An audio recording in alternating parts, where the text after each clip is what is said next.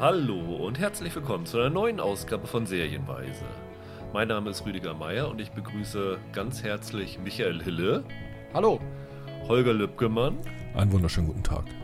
Und Roland Kruse. Hallo. Ja, wir sind zusammengekommen, um die heiß erwartete Top 10 des Jahres Folge zu produzieren. Und wenn ihr jetzt denkt, wie schaffen die das zu viert zu produzieren, wenn doch Corona-mäßig nur zwei Haushalte zusammen sein dürfen? Ganz einfach. Michael sitzt mir gegenüber. Roland sitzt ein paar Kilometer entfernt in seiner Wohnung. Und Holger haben wir gleich ganz nach Frankfurt geschickt. Genau. Und wir versuchen das jetzt äh, mit verschiedenen Aufnahmegeräten zu produzieren, sodass das hoffentlich am Ende auch tonal ein vernünftiges Erlebnis für euch wird. Bevor wir loslegen, erst einmal ein riesen, riesen Dankeschön an euch da draußen, die ihr alle Top Ten Listen eingeschickt habt. Letztes Jahr hatten wir das ja zum ersten Mal gemacht und ich war da schon sehr verblüfft, wie viele teilgenommen haben. Und dieses Jahr hat sich das Ganze noch einmal deutlich erhöht. Und die letzte Liste ist tatsächlich vor vier Stunden eingetroffen und hat nochmal in den Top Ten ein bisschen rumgewühlt, sodass wir die Abfolge der Folge nochmal ein bisschen ändern mussten aber alles wunderbar. Wie immer könnt ihr uns gerne weiterhin auch Feedback geben, auch Hörerfragen stellen. Wir haben ja letztes Jahr schon einen Hörerfragen-Podcast gemacht, der ganz toll war. Und wenn ihr irgendwas habt, sammeln wir das, dass wir das immer nochmal machen können. E-Mail an serienweise.web.de oder auf unserer Webseite serienpodcast.de. In den iTunes-Kommentaren gerne auch mit fünf Sternen was hinterlassen. Ja, die Folge dieses Jahr läuft ein kleines Tick anders ab als in den anderen Jahren. Da haben wir ja reihum sozusagen gesagt, was ist die 10 und wenn einer höher hatte, dann hat er geschrien, ich habe den höher und dann haben wir später drüber geredet. Das behalten wir dieses Jahr auch bei, mit dem Unterschied, dass wir nicht sagen, welche Serie jetzt übersprungen wird. Das heißt, ich habe alle Top 10s von Michael, Roland, Holger und von euch da draußen zusammengestellt. Ich bin der Einzige hier, der genau weiß, wo was ist.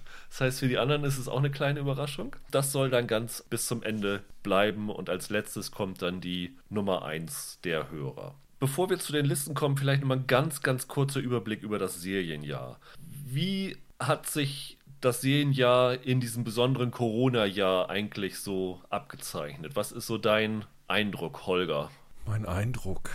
Also ich finde, Corona hat hauptsächlich erst einmal die Serien in Produktion natürlich getroffen.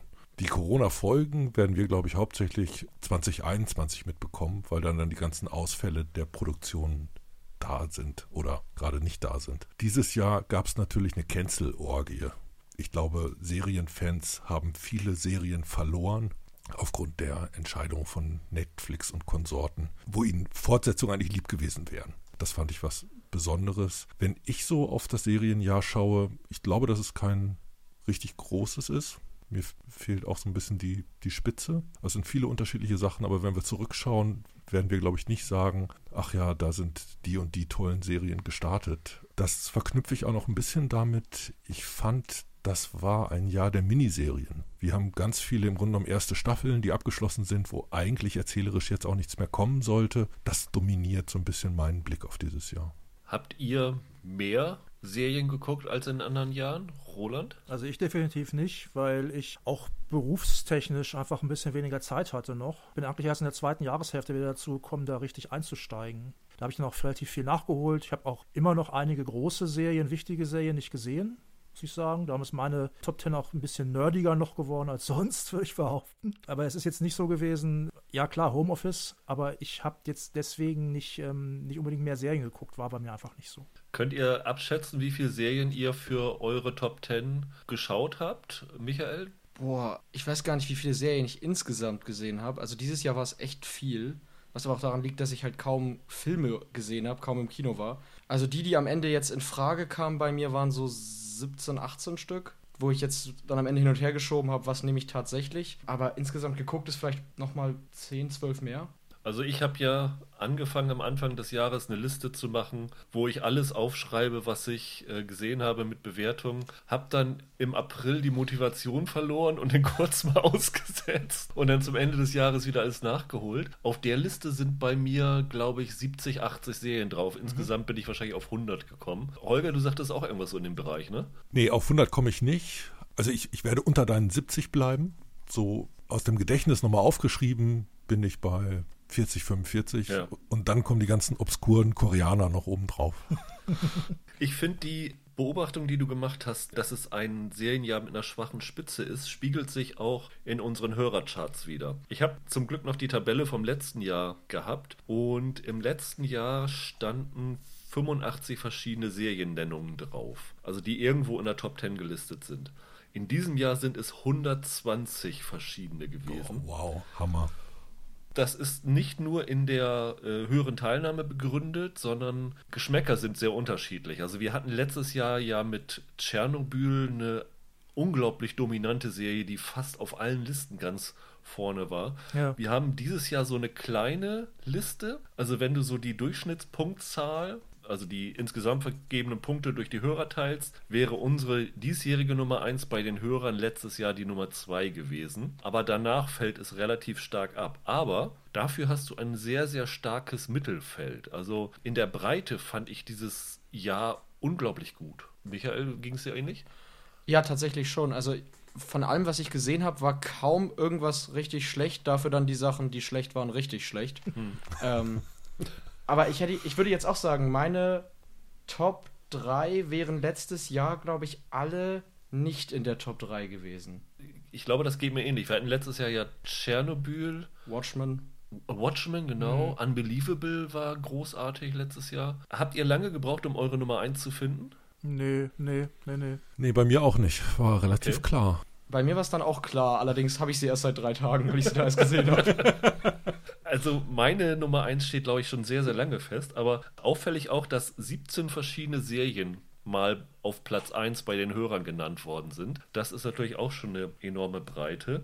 Und ich glaube, wir haben das im letzten Jahr schon festgestellt. Und dieses Jahr ist es bizarrerweise genauso. Ich habe letztes Jahr gesagt, da hatte der Hörer Andreas von den Top 10 der Hörer sieben in seiner Liste. Und dieses Jahr hat er auch wieder die meisten in seiner Top 10. Also nächstes Jahr fragen wir einfach Andreas nach den Top 10 und dann ist das gelaufen. Ja, easy. Also es ist wirklich die Konsensmeinung, fand ich wirklich irre dieses Mal wieder. Ansonsten fiel mir noch auf eine relativ breite Streuung der Anbieter. Also Netflix dominiert zwar, also auch bei den Hörer Top 10 sind vier Netflix-Produktionen dabei, aber insgesamt sind fünf verschiedene Anbieter in den Top 10 vertreten, was ich echt erstaunlich fand. Habt ihr eine ähnliche Streuung, Holger? Ja, ich habe eine überraschend große Streuung. Hängt natürlich auch ein bisschen immer damit zusammen, welchen Zugang man jetzt zu den unterschiedlichen Kanälen hat. Ich glaube aber, so eine Dominanz von Netflix, wie wir sie in den letzten Jahren vielleicht hatten, die gibt es meiner Wahrnehmung nach nicht mehr so stark. Würde ich auch so sehen. Ja. Und bei den Oscars sagt man ja immer, dass die Filme möglichst im Dezember gestartet werden, weil die in Erinnerung bleiben für die besten Listen und dass das, was am Anfang des Jahres gestartet ist, in Vergessen geraten ist. Können wir zumindest bei den Hörer-Top 10 nicht feststellen. Also zwei Serien sind im März gestartet, eine im Mai, eine im Juni, zwei im Juli, zwei im August, eine im Oktober und eine im November. Also auch ein relativ gleichmäßiges Jahr. Auch vier, die im ersten Halbjahr sind, sechs im zweiten Halbjahr. Was wir, glaube ich, was letztes Jahr oder vorletztes Jahr einmal hatten, dass es sich sehr ins zweite Halbjahr verschoben hat. Das hatten wir dieses Jahr auch nicht, oder? Ja, bei mir ist es halt so gewesen, ne? Weil du die Sachen spät geguckt hast. Ja, würde ich jetzt auch nicht sagen sonst, ne. Ich finde, da gibt es immer so eine verschobene Wahrnehmung, weil man natürlich gegen Ende des Jahres den ganzen Kram nachholt, Ja. den man verpasst hat und über den die guten Kritiken vorlagen. Und deshalb haben bei mir zum Beispiel überraschend viele Sachen geschafft, die ich eigentlich erst in den letzten drei Monaten geschaut habe, selbst wenn sie länger draußen sind. Und die andere Tendenz, die du gesagt hast, dass sehr viele Miniserien und so dabei sind, auch das spiegelt sich in den Hörerlisten wieder, weil von den Top 50 bei den Hörern sind 30 Serien erste Staffeln. Und wenn wir die Top 10 von uns Vieren sowie den, der Hörer zusammenzählen, sind von den 50 Nennungen darauf 42 Miniserien oder erste Staffeln. Also Wow. eine große Umwälzung im Serienmarkt dieses Jahr hat stattgefunden. Auch wahrscheinlich, weil so Sachen wie Watchmen halt nicht fortgesetzt worden sind. Das ging ja im letzten Jahr schon los. Unbelievable war eine Miniserie. Tschernobyl war eine Miniserie. Das ist quasi die Fortsetzung eines Trends, der wahrscheinlich noch größer wird, weil wenn man sich jetzt mal anguckt, was Disney jetzt rausgehauen hat in seinen Ankündigungen, das sind ja auch viele Serien, die wie ähm, Falcon and the Winter Soldier, das haben sie ja gleich als Film in sechs Folgen angekündigt, dass viel mehr darauf setzen, so um diesen kurzen Einschlag und ja, so Sachen wie Big Bang Theory oder sowas, die ja in diesem Jahr zu Ende gegangen sind, das wird uns nicht so schnell wieder begegnen, dass so lange läuft. Da möchte ich mich ganz herzlich bedanken bei den Anbietern.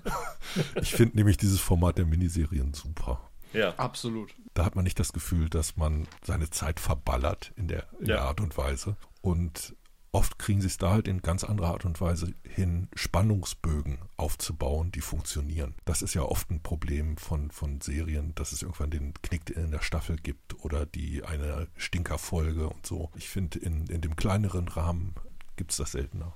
Dann lass uns doch mal einsteigen mit, wie immer haben wir vorgeschaltet, eine lobende Erwähnung darf jeder nochmal loswerden, die es nicht in die Listen geschafft hat und ein Ärgernis des Jahres. Fangen wir mal mit dem Negativen an. Michael, was ist dein Ärgernis des Jahres? Ja, jetzt, jetzt seufzen gleich alle, aber es ist immer noch Deutscher.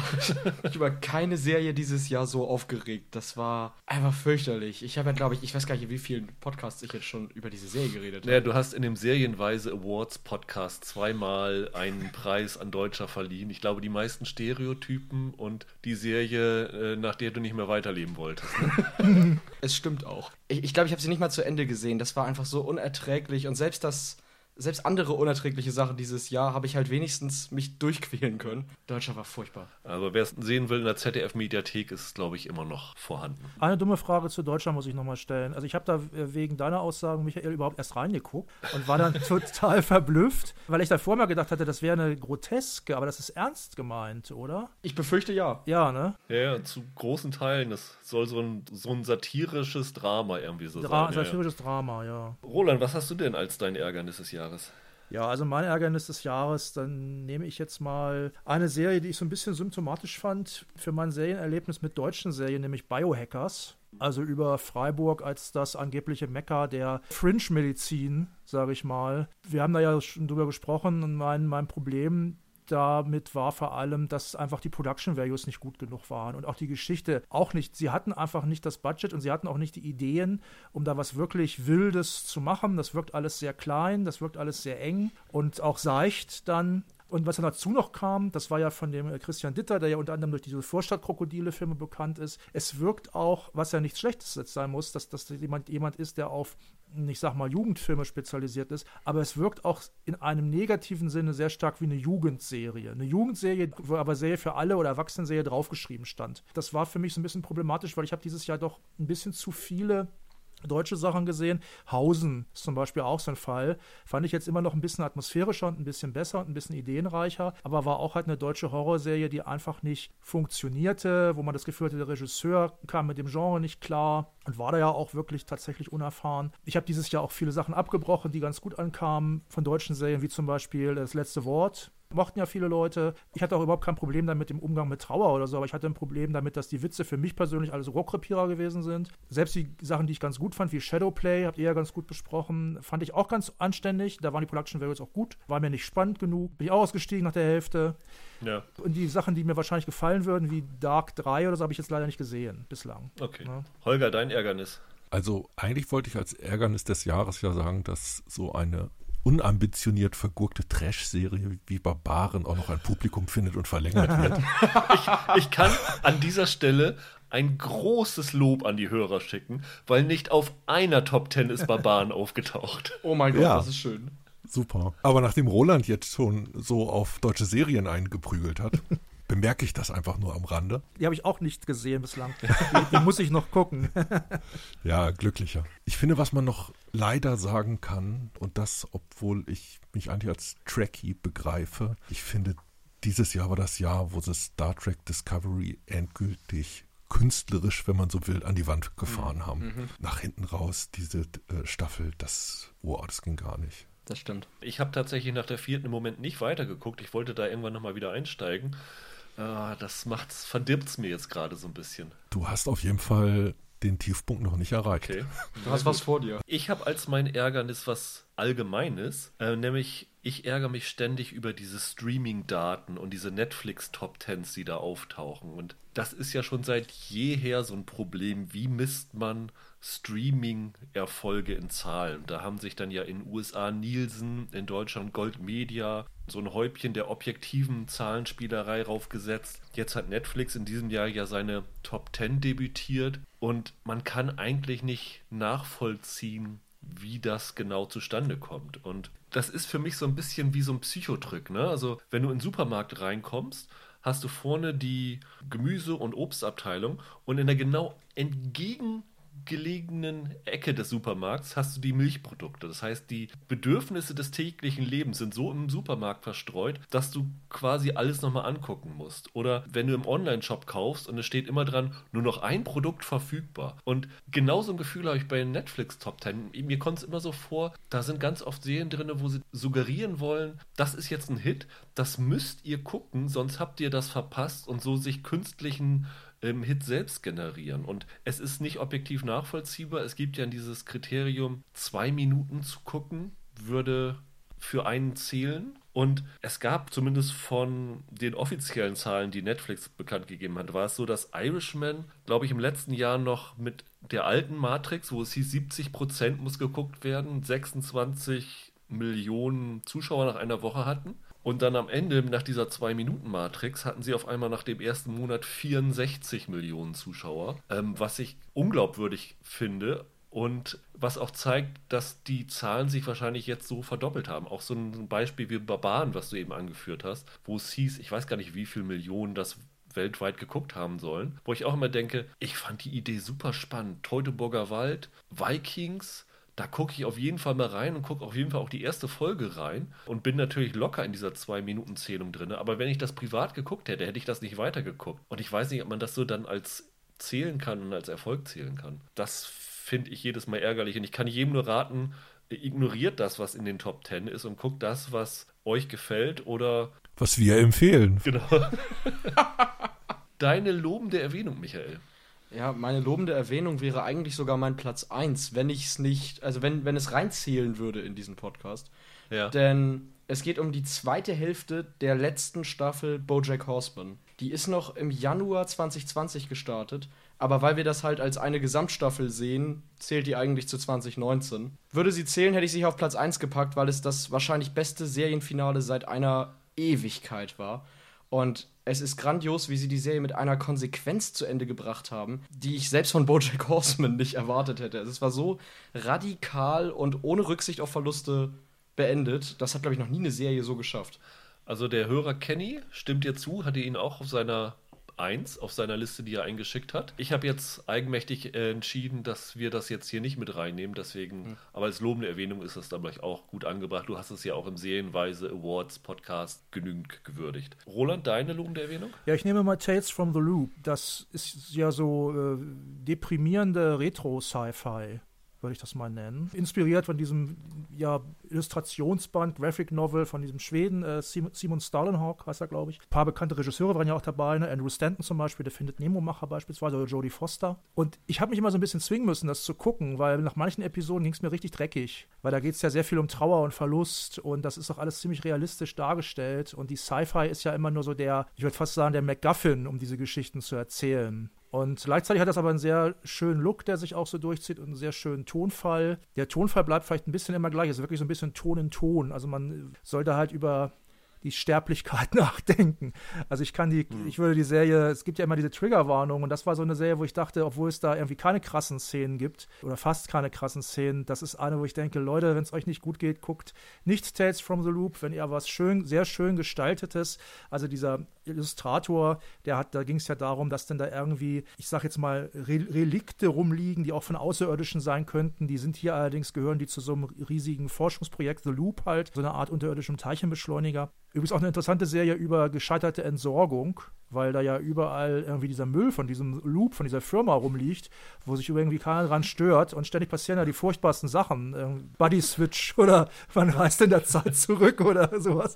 Ähm, also es ist eine, eine schöne Serie, eine schöne, extrem hm. melancholische Serie, die ich aber auch gleichzeitig nicht jedem empfehlen würde. Holger, deine lobende Erwähnung. Eine, ne? Nur eine. Ja.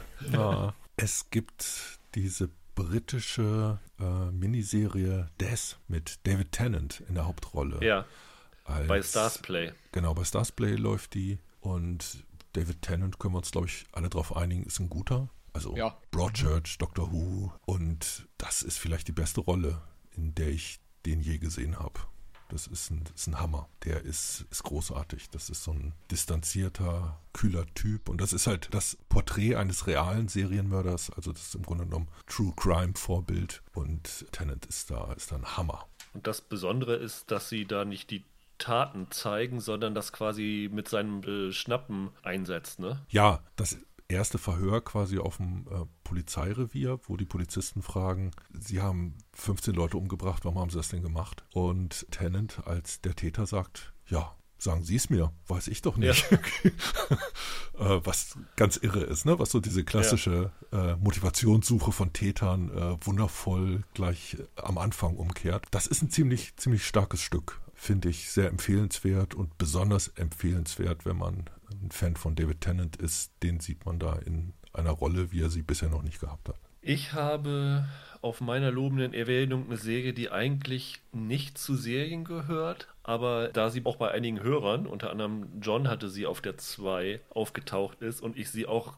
gerne geguckt habe und das super fand. The Last Dance, die Doku-Serie über Michael Jordan, wird ja immer schwieriger so zu gucken, wo ist die Grenze zwischen Doku und Serie. Es wird ja auch als Serie beworben bei Netflix selber. Wir haben jetzt hier gesagt, wir nehmen als Kriterium fiktionale Stoffe. The Last Dance hätte es auf Platz 18 geschafft, ist glaube ich vier, fünf Mal auf einer Liste erwähnt worden. Aber zu dem Serienjahr gehört auch ein bisschen, dass die Doku-Serien so hier Tiger Ja. King und so, das ist ja recht, hat ja richtig abgeräumt. Das ist auch eine Farbe, die, glaube ich, immer mehr Bedeutung gewinnt und auch gerade so Sportdokus auch als Serienform werden immer populärer. Ich jetzt weiß, im Januar kommt bei HBO zumindest als Zweiteiler eine Doku-Serie über Tiger Woods und all sowas. Ja. Also das wird uns in Zukunft noch mehr begegnen und The Last Dance, ich glaube, Holger, du hast es auch gesehen, war ein absolutes Meisterwerk.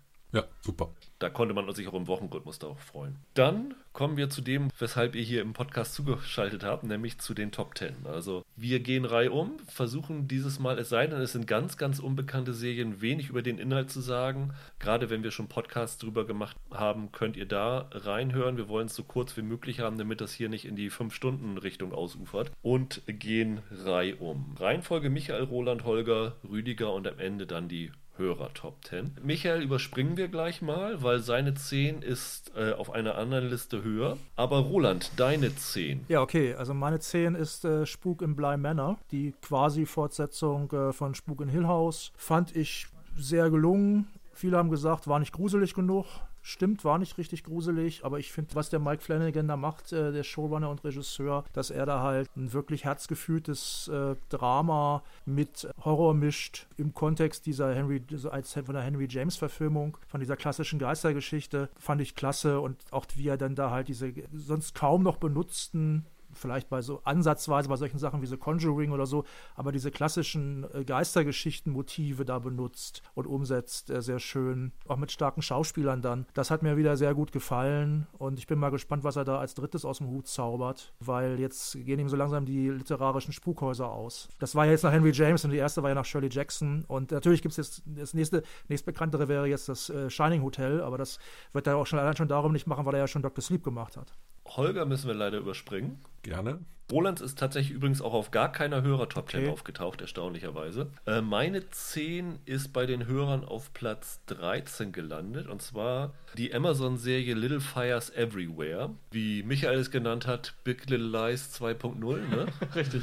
Reese Witherspoon produziert mit Kerry Washington, hat mich in erster Linie schauspielerisch begeistert, weil sowohl Reese Witherspoon fand ich da, glaube ich, noch stärker als in Big Little Lies und vor allen Dingen aber Kerry Washington als die Mieterin, die bei ihr einzieht und ähm, dadurch ihr sich das Leben von beiden völlig auf den Kopf stellt. Und die Serie macht es eigentlich sehr gut aufzuschlüsseln, was es bedeutet, Mutter zu sein, Eltern-Kinder-Verhältnis. Ich fand es sehr, sehr spannend und menschlich wirklich faszinierend. Also die Serie hat damals, als ich glaube ich, als wir einen Podcast gemacht haben, war ich noch nicht so begeistert davon, aber das ist eine dieser Serien, die länger hängen geblieben ist bei mir, wo man noch äh, länger drüber nachdenkt. Und das so im Nachhinein, als ich über das Serienjahr nachgedacht habe, ist sie bei mir immer wieder mir untergekommen und deswegen habe ich sie auf der 10 gehabt. Die Hörer 10 ist auch eine, die noch höher auftaucht so dass wir jetzt zu der 9 von Michael kommen, über die unsere Hörerin Melanie schreibt. Irre spannend, völlig untergegangen zu Unrecht.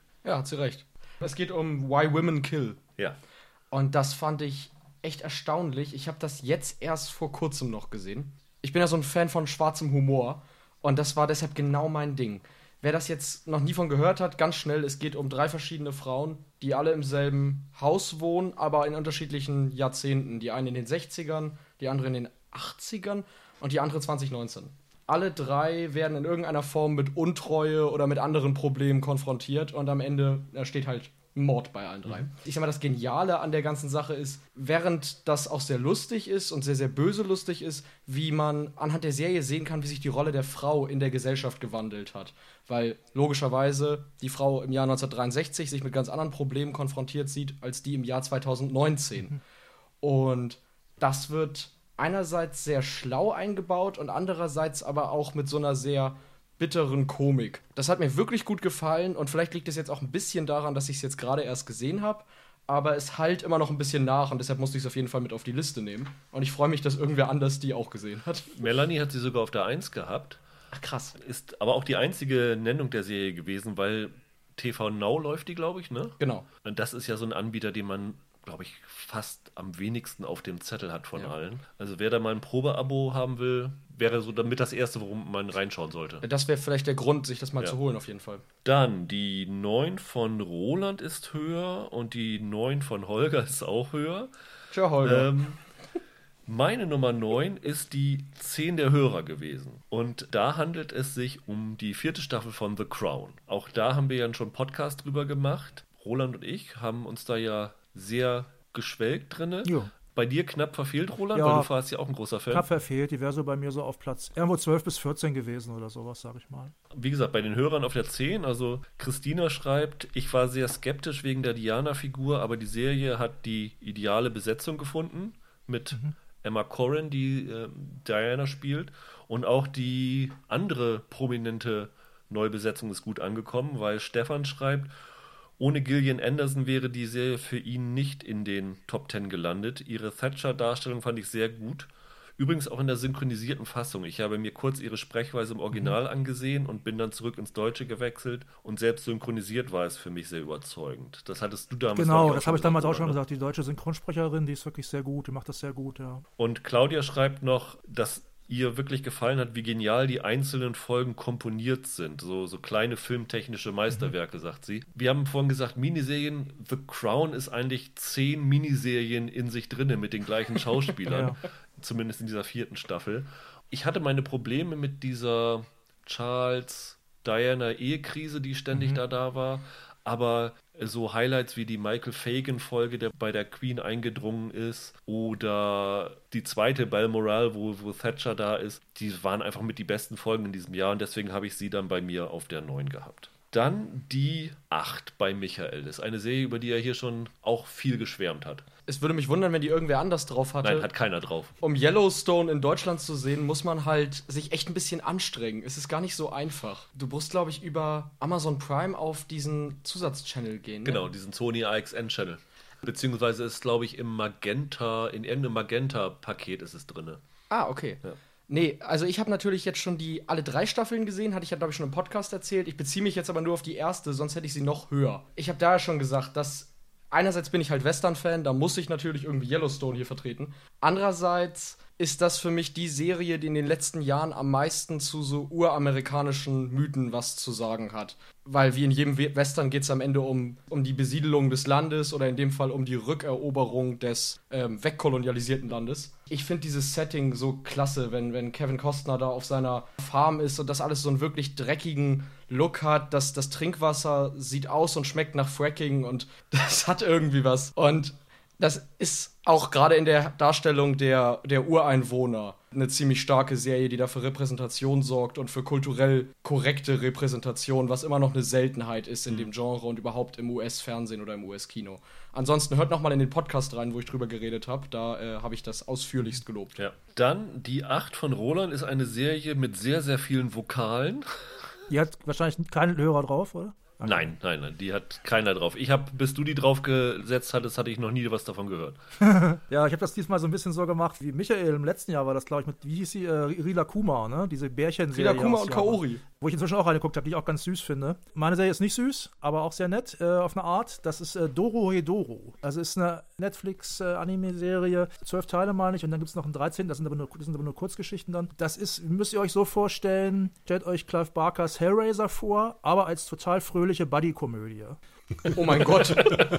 Ich möchte nur äh, zum als Beispiel zwei Sätze zum Finale hin der Serie Fallen äh, zitieren. Da hat man ungefähr eine Vorstellung, wie das da so abgeht. Also eine Hauptfigur sagt zum Beispiel irgendwann, Cretin, sag mir sofort, was der Mann in meinem Maul zu dir gesagt hat. Und eine andere Figur sagt, Och, ich habe mir ein bisschen die Beine vertreten und dabei habe ich die Kirche zerstört. Wer jetzt schon sagt, klingt für mich wahnsinnig interessant, das muss ich unbedingt sehen, der wird da, glaube ich, genauso viel Spaß haben wie ich.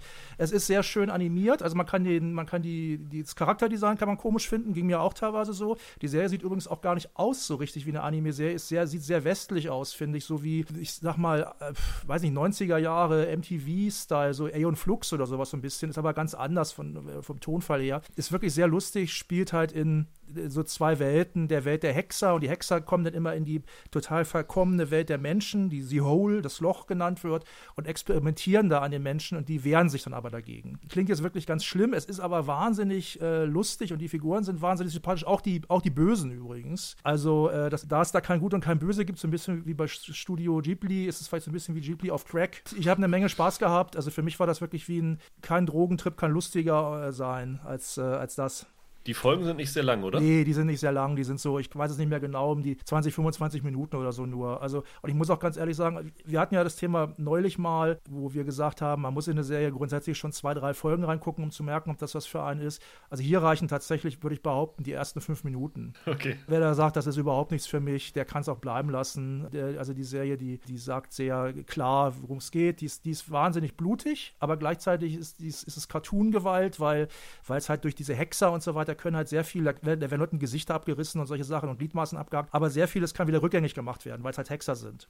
Und damals ist es fast wie Tom und Jerry für Kranke. Musste ich draufnehmen, es ging einfach nicht anders. Ich äh, möchte, dass die Leute das gucken. Also, falls ihr noch einen zweiten Zeugen braucht, ich habe das Ding auch gesehen und Roland hat recht. Okay, super. Das ist wirklich grotesk und hat einige irre Einfälle und das ist schon besonderer Tonfall, den nicht viele im Moment anschlagen. Ja, Holger, ich habe eine schlechte Nachricht. Ich muss dich schon wieder überspringen, aber du darfst gleich die Patenschaft bei der Hörer Nummer 8 übernehmen. Okay. Meine 8 ist Michaels 10 gewesen, nämlich Gentleman Jack. Ah ja. Ich glaube, war auf der Halbjahresliste noch bei dir drauf, ne?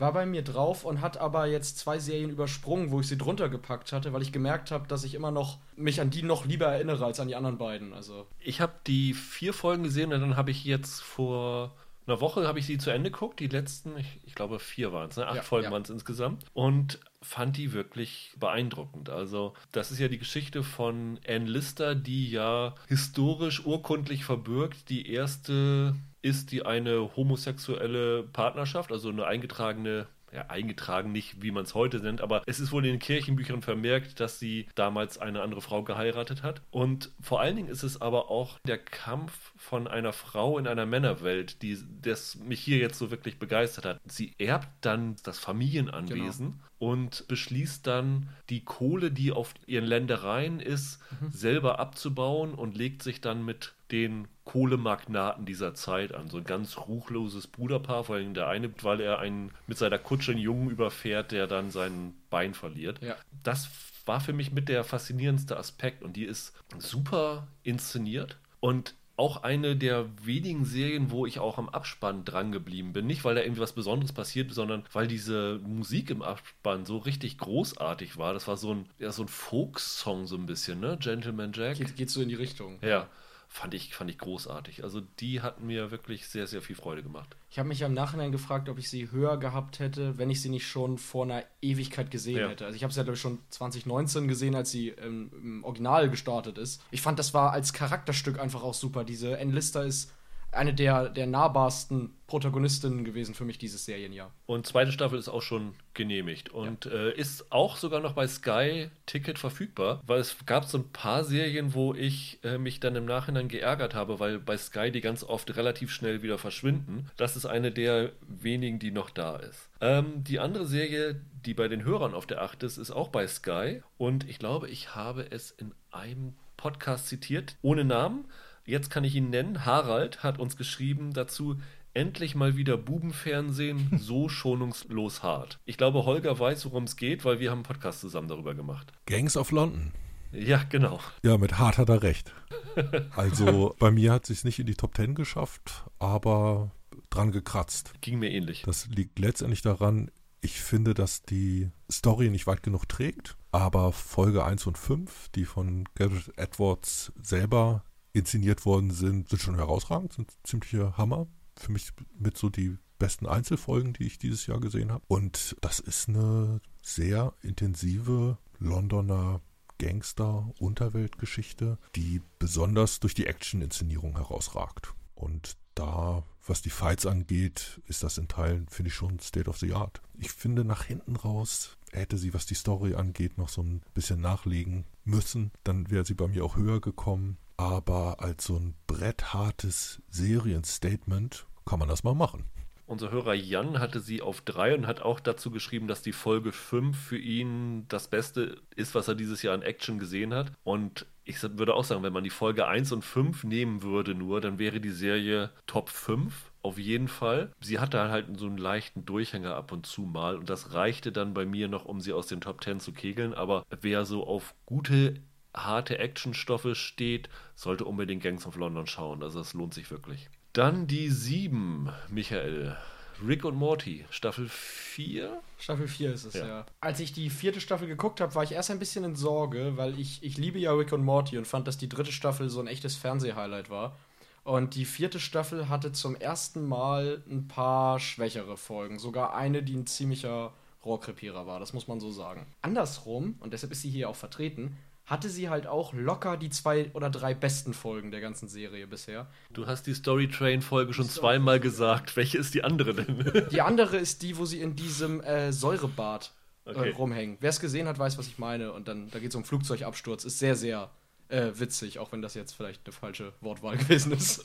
ja, aber super. Also über Rick und Morty kann man ja nicht viel sagen, was jetzt nicht schon tausendmal gesagt wurde angucken und die paar blöden Folgen halt einfach rausstreichen. Das mhm. ist recht leicht rauszufinden. Die sind auf IMDb auch deutlich schlechter als der Seriendurchschnitt. Dann die Platz 7. Da müssen sich Roland und Holger jetzt kloppen, wer darüber spricht. Ich würde fast sagen, dass Holger es macht, weil er bis jetzt immer kurz gekommen ist. Übergangen wurde, sag's ruhig so. weil du einfach die guten Serien zu weit unten hattest. Das ist jetzt sein persönliches Problem. Ah ja, okay.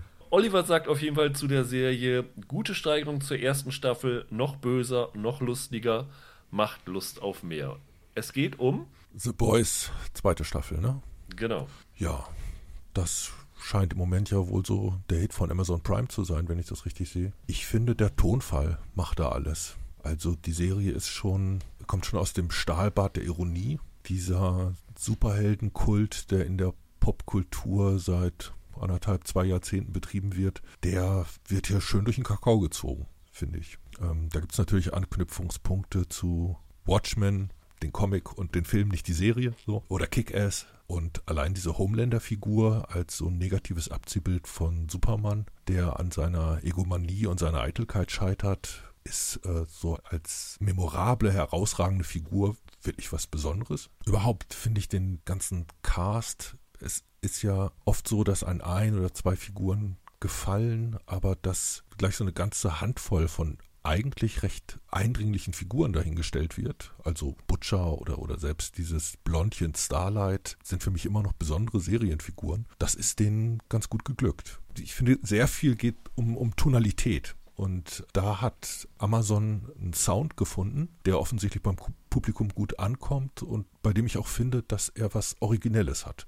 Das ist natürlich eine Form von Gewaltdarstellung und auch eine Form von Humor, wo man leicht aussteigen kann, wo man leicht äh, rausgeschmissen wird. Gab es jetzt nicht eine Serienliste von Obama, wo seltsamerweise The Boys drauf war? Hat mich Ja, zum ja. Beispiel sehr Ja. gewundert. Der Obama ist ja auch so ein Law and Order Typ gewesen mit seinen Drohnenangriffen. Also, Der hätte wahrscheinlich den Homelander, dem hier Bin Laden auf den, auf den Arsch gehetzt. genau.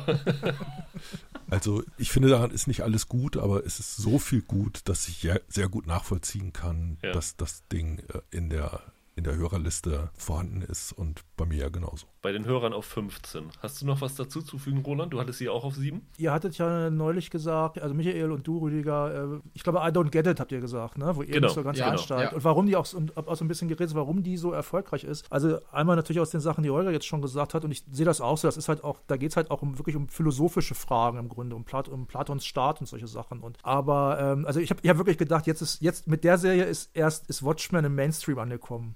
Also, Ja, ist wirklich so. und ihr habt ja deutlich gerätselt. Ich finde, ein Aspekt davon ist einfach, das ist die Superheldenserie, die auch wirklich wie eine Superheldenserie aussieht. Das ist eine in- intellektuell teilweise durchaus fordernde, bei, bei aller Obszönität und Gewalt ist das eine intellektuell teilweise durchaus fordernde Serie. Wenn man sich darauf einlässt, auf die Fragen, die da aufgeworfen werden, da geht es ja auch um immer wieder, auch gerade noch am, am Schluss, um die Fragwürdigkeit von Hoffnungsträgern und solche Sachen, dass man sich dann nicht wieder auf die nächsten Leute einlässt. Und dann sieht die einfach super klasse aus, ist toll getrickst. Das Genre wird da richtig ernst genommen und daran müssen sich halt zum Beispiel jetzt die Disney-Serien, die kommen, messen lassen. Ne? Das ist halt der Goldstandard im Grunde vom Look her allein schon von, von Superhelden-Serien, obwohl es eine Persiflage ist. Ne? Bevor wir weiterspringen, eine Frage. Wie habt ihr die Serie geguckt? Weil die ist ja bei Amazon, für Amazon so, ein- so ein kleines Ex Experiment gewesen, dass die erst drei Folgen oder vier gezeigt haben und den Rest im Wochenrhythmus.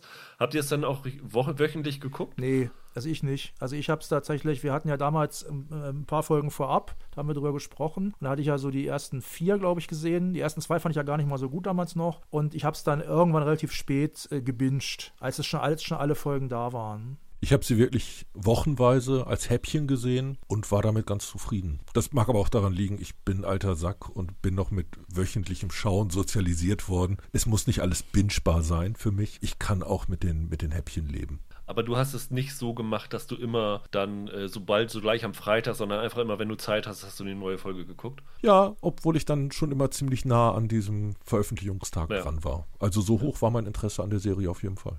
Kommt bei einer anderen Serie nachher, glaube ich, auch nochmal dieser Ich weiß schon welche. Effekt. Meine Nummer 7 bleibt auch bei den Superhelden, ist aber eine unvollkommene Superheldenserie. Es ist quasi nur die Origin Story, bevor die Serie dann ärgerlicherweise abgesetzt worden ist von Netflix, nämlich I Am Not Okay With This. Holgers 9 ist sie auch gewesen. Ja. Und Roland war auch nicht okay mit der Absetzung. Nee, ich finde die, find die Serie auch super und dass sie nicht immer in der Top Tennis liegt, im Wesentlichen daran, dass sie mir halt einfach zu kurz war und das halt fraglich ist, ob sie fortgesetzt wird. Da kann jetzt die Serie nicht so richtig viel für, aber ist ein bisschen unfair, aber darum ist sie nicht mal in der Top Ten, ja. Holger und ich hatten ja den Podcast darüber gemacht und damals hatte ich schon gesagt, ich fand Sophia Lillis in dieser Hauptrolle sensationell. Ich mag die total gerne schon seit der Amy Adams Serie Sharp Objects. S habe ich nicht gesehen, aber da hat sie ja auch sehr gute Kritiken für bekommen und die ist einfach ein sehr, sehr prominentes Gesicht, eine gute Schauspielerin und ich wage mal, mich aus dem Fenster zu lehnen und zu sagen, dass sie Amy Adams als junge Version da gespielt hat, könnte irgendwann nochmal bezeichnend sein, weil ich glaube, die könnte eine ähnliche Karriere wie Adam, Amy Adams haben, so mit vielen Filmpreisen und so. Äh, Holger, warum hattest du sie auf der neuen? Weil sie gut ist. Danke. Nächster. Okay, nächster Platz.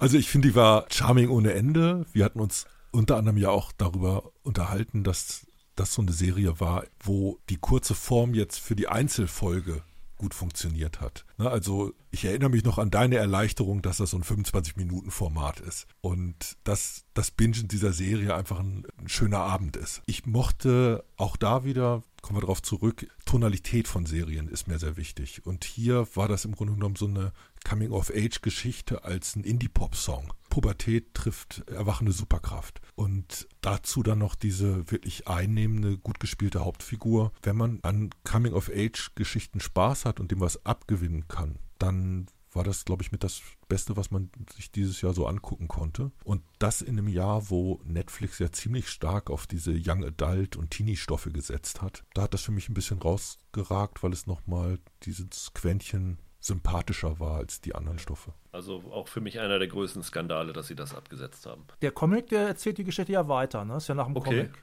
meine ich. Und äh, leider, ich habe ich hab kurz reingeguckt und fand den der Zeichenstil hat mich so gar nicht angesprochen, aber ich überlege, ob ich mir die tatsächlich hole, weil ich glaube, da wird das dann schon weiter erzählt. Aber es ist schon sehr grotesk, dass, äh, mit, dass es mit diesem Cliffhanger endet. Aber einen schrägen Vergleich zu bringen für Leute, die es nicht gesehen haben, es ist quasi wie, wie wenn Stephen Kings Carrie von John Hughes erzählt würde.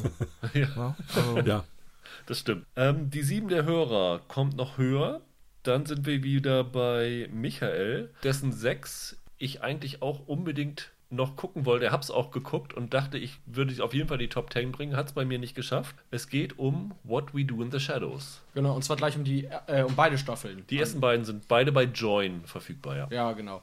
Hatte ich, glaube ich, im Halbjahres, im Halbjahresranking sogar auf der 1. Ich finde das nach wie vor wahnsinnig witzig, somit die witzigste Serie, die die letzten Jahre gestartet ist. Dieses Mann beißt Hund oder der Film hatte das ja auch, Mockumentary-Prinzip, ist wahnsinnig witzig ausgereizt hier, gerade weil die Dokumentarfilme auch eine große Rolle selber spielen, also die richtig eine Art Charakter sozusagen entwickeln durch diese Art, wie es inszeniert wird. Dann hat das einfach grandiose Gastauftritte, die jedes Mal, also diese, diese Tilda Swinton-Szene ist phänomenal. Da taucht dann ja gefühlt alles auf, was Rang und Namen hat und jemals mit dem Vampir-Genre assoziiert wurde. Und dann finde ich halt beeindruckend, dass die das ja immer schaffen, obwohl es halt sehr lustig ist, dann um die, um die Ecke quasi dir emotionales Storytelling zu verkaufen, ohne dass du es quasi gemerkt hast. Hm. Ich fand das Staffelfinale der ersten Staffel damals ziemlich emotional und ich hätte gar nicht gedacht, dass ich für die Person, die das betraf, überhaupt irgendwas empfinde, bis ich es dann halt gemerkt habe auf einmal. Weil es wirklich so ein bisschen von hinten durch die Brust ins Auge präsentiert wird. Und das hat im Comedy-Genre erstaunlich. Und dann kommt halt noch dazu, ich bin so ein Typ, der nie wirklich lacht, wenn er sich alleine lustige Stoffe anguckt ich beobachte bei mir, dass ich immer nur dann anfange, tatsächlich zu lachen, wenn ich mit anderen zusammen gucke. Ansonsten sitze ich da recht still und lache in mich rein. Ich weiß nicht, ob das noch jemand von sich kennt. Aber bei dieser Serie habe ich mich tatsächlich ein paar Mal laut lachen hören und war ein bisschen erstaunt darüber. Und das ist schon cool. Habe ich ehrlich gesagt auch. Also gelacht habe ich auch einige Male sehr. Ähm, es ist ja so ein bisschen, das ist ja eine Vampir-WG in New Jersey. Ja. Es, ne? Also übertrieben gesagt, die Sopranos trifft Interview mit einem Vampir, trifft Modern Families so ungefähr. Ja. Habt ihr beide da reingeguckt, Holger Roland? Nee, leider noch nicht. Ich kenne den Film allerdings. Den mag ich auch sehr gerne. Ja, bei mir das gleiche. Ich habe sie leider nicht gesehen. Das ist Seriensammler Karies. Das ist das große schwarze Loch, das ich noch füllen muss. Also ich habe fünf Folgen gesehen und habe dann, also ich fand die echt unterhaltsam, fand die wirklich gut, habe mich da teilweise köstlich drüber amüsiert und vor allen Dingen, Michael, du hast gesagt, die zweite Staffel ist nochmal deutlich besser als die erste. Ja, ja, absolut. Also wenn Mark Hamill auftaucht, dann, dann erst dann eskaliert es richtig. ich habe dann nach den fünf gedacht, okay, es reicht nicht für meine Top Ten. Ähm, habe denn deswegen nicht weitergeschaut, werde das aber noch äh, sehr gerne tun. Also ich habe bei Join dieses ein Monats Probeabo abgeschlossen, nur wegen What We Do in the Shadows und eine wie Alaska, die es am Ende beide knapp in die Top Ten nicht reingeschafft haben. Aber ich werde die auf jeden Fall zu Ende gucken, weil die macht wirklich Spaß und es, wie du sagst, es gibt jede Folge ein, zwei Szenen, wo du wirklich lauthals lachen musst. Ja, also ich glaube, wenn man diesen Tiger Waititi-Humor grundsätzlich mag, dann, also es ist, ist, total diese, diese, diese Scherbe, ist voll mein Ding. Dann die 6 bei Roland und Holger ist auch wieder das gleiche, aber ist anderswo noch höher. Oh. Deswegen äh, später. Meine 6 ist bei den Hörern auf Platz 7 gewesen. Und zwar geht es da um eine Serie, die Melanie als die Wohlfühlserie des Jahrhunderts bezeichnet. Okay. Und Alexander sagt, das war wirklich eine Entdeckung. Warum es eine Entdeckung war, liegt daran, dass sie bei Apple läuft. Es geht um Ted Lasso. Und ich habe Ted Lasso ja, glaube ich, auch im Serienweise Awards Podcast gesagt. Ted Lasso ist die Figur, mit der ich am liebsten Zeit verbringen möchte. Ja.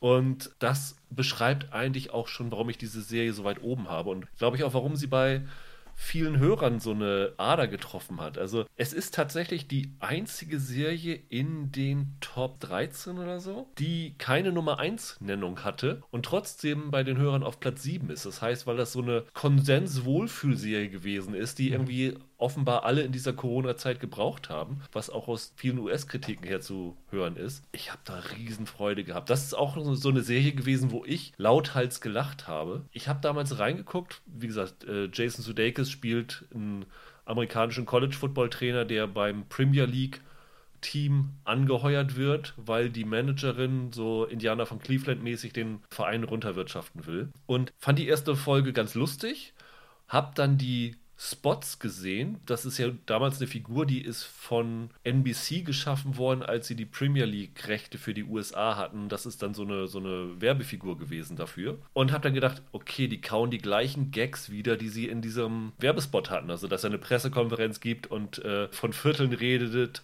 obwohl es Halbzeiten sind und äh, erstaunt feststellt, dass es ein Unentschieden gibt und sowas alles. Dann dachte ich, okay, das ist jetzt so ein bisschen unoriginell, wenn ihr das Ganze nochmal wiederholt. Und habe dann ein, zwei Monate später, so in wirklich tiefstem Corona-Lockdown, da nochmal wieder reingeguckt und habe dann so viel Freude an den letzten Folgen gehabt. Es waren einfach sympathische Figuren, das waren sympathische Handlungen. Ich fand es richtig toll, dass es eine Serie war, die nicht versucht hat, Figuren zu brechen und irgendwelche Abgründe reinzuschreiben, um Dramatik reinzubringen, sondern das einfach in ihrem Stil weitererzählt hat in diesen halbstündigen Folgen und wirklich eine Serie gewesen ist, die einfach nur Spaß gemacht hat. Hat, glaube ich, keiner von euch gesehen, oder? Äh, nur reingeguckt kurz. Leider nicht. Nee. Also große, große Freude für mich. Eins, eins meiner Vergnügungshighlights des, des Jahres, muss ich sagen. Die 6 der Hörer kommt auch wieder höher, sodass wir jetzt bei der 5 von Michael sind, die die 9 bei Roland war. Okay. Perfekt nach Wohlfühlserie. Äh, die Outsider. so. Ja, jetzt, jetzt kommt der True Detective-Fan und sagt, die Outsider hat mich teilweise dran erinnert, obwohl ich am Anfang Bammel hatte, das zu gucken, weil Stephen King und ich keine Freunde werden würden. Düstere Stadt, dann ähm, ein Krimi-Fall mit kaputten Ermittlern, dann ist Ben Mendelssohn der Hauptdarsteller, da habe ich gedacht, ich schaue es mir doch mal an. Als guter mal, Ben Mendelssohn als in der positiven Rolle, total irre. Ne? Also man kennt ihn ja nur als Schurken praktisch. Und ich fand es ziemlich ziemlich stark. Also gerade die, die Bildsprache von dieser Serie finde ich erstaunlich. Es sieht tatsächlich extremst hochwertig aus, hat wirklich diesen diesen an True Detective erinnernden Look. Hat auch ein bisschen was von skandinavischen Krimiserien. Es geht immer so ein bisschen da über, ist so ein ganz hübscher visueller Mix daraus. Und ich kenne jetzt das Buch nicht. Ich weiß nicht, ob du das kennst, Roland. Nee, also ich kenne es auch nicht. Aber ich fand tatsächlich, dass die Geschichte auch zehn Folgen trägt. Man hat ja immer dann die Befürchtung bei einem Roman, ob sie dann einige Sachen zu sehr auswälzen oder ob sie dann irgendwie den Fokus der Romanvorlage oder so verlieren. Hier habe ich das, ohne das Buch zu kennen, nicht bemerken können. Ich fand es sehr stringent erzählt Ben Mendelssohn war ein Knaller. Das war schauspielerisch eine seiner besten Leistungen bisher. Und auch die Cynthia Erivo heißt sie, glaube ich. Erivo, ja. Die war ja schon in diesem Bad Times at the El Royale, war die klasse. Und hier finde ich die phänomenal als Sparring-Partnerin von Mendelssohn. Also sie ist quasi die afroamerikanische Lisbeth Salander. Ja, ja, tatsächlich. Mit paranormaler Schlagseite. So muss man sich das vorstellen. Wir müssen noch ganz kurz sagen, es ist halt eine Mischung aus Horror, aus, aus übernatürlichem Horror und Krimi was ich auch so super fand daran war, also klingt jetzt vielleicht ein bisschen krank, aber ich habe es auch sehr gern geguckt, weil ich die Figuren mochte, weil die Figuren gut gezeichnet waren, weil ich es nicht typ, ich bin auch nicht der größte King-Fan, weil ich es nicht typisch King fand. Das ist ja gemacht worden im Wesentlichen von hier, wie heißt der, äh, Richard Price, ne? Also der unter einem Balser war ja dabei, war noch, noch ein bekannter äh, Kriminalautor ist.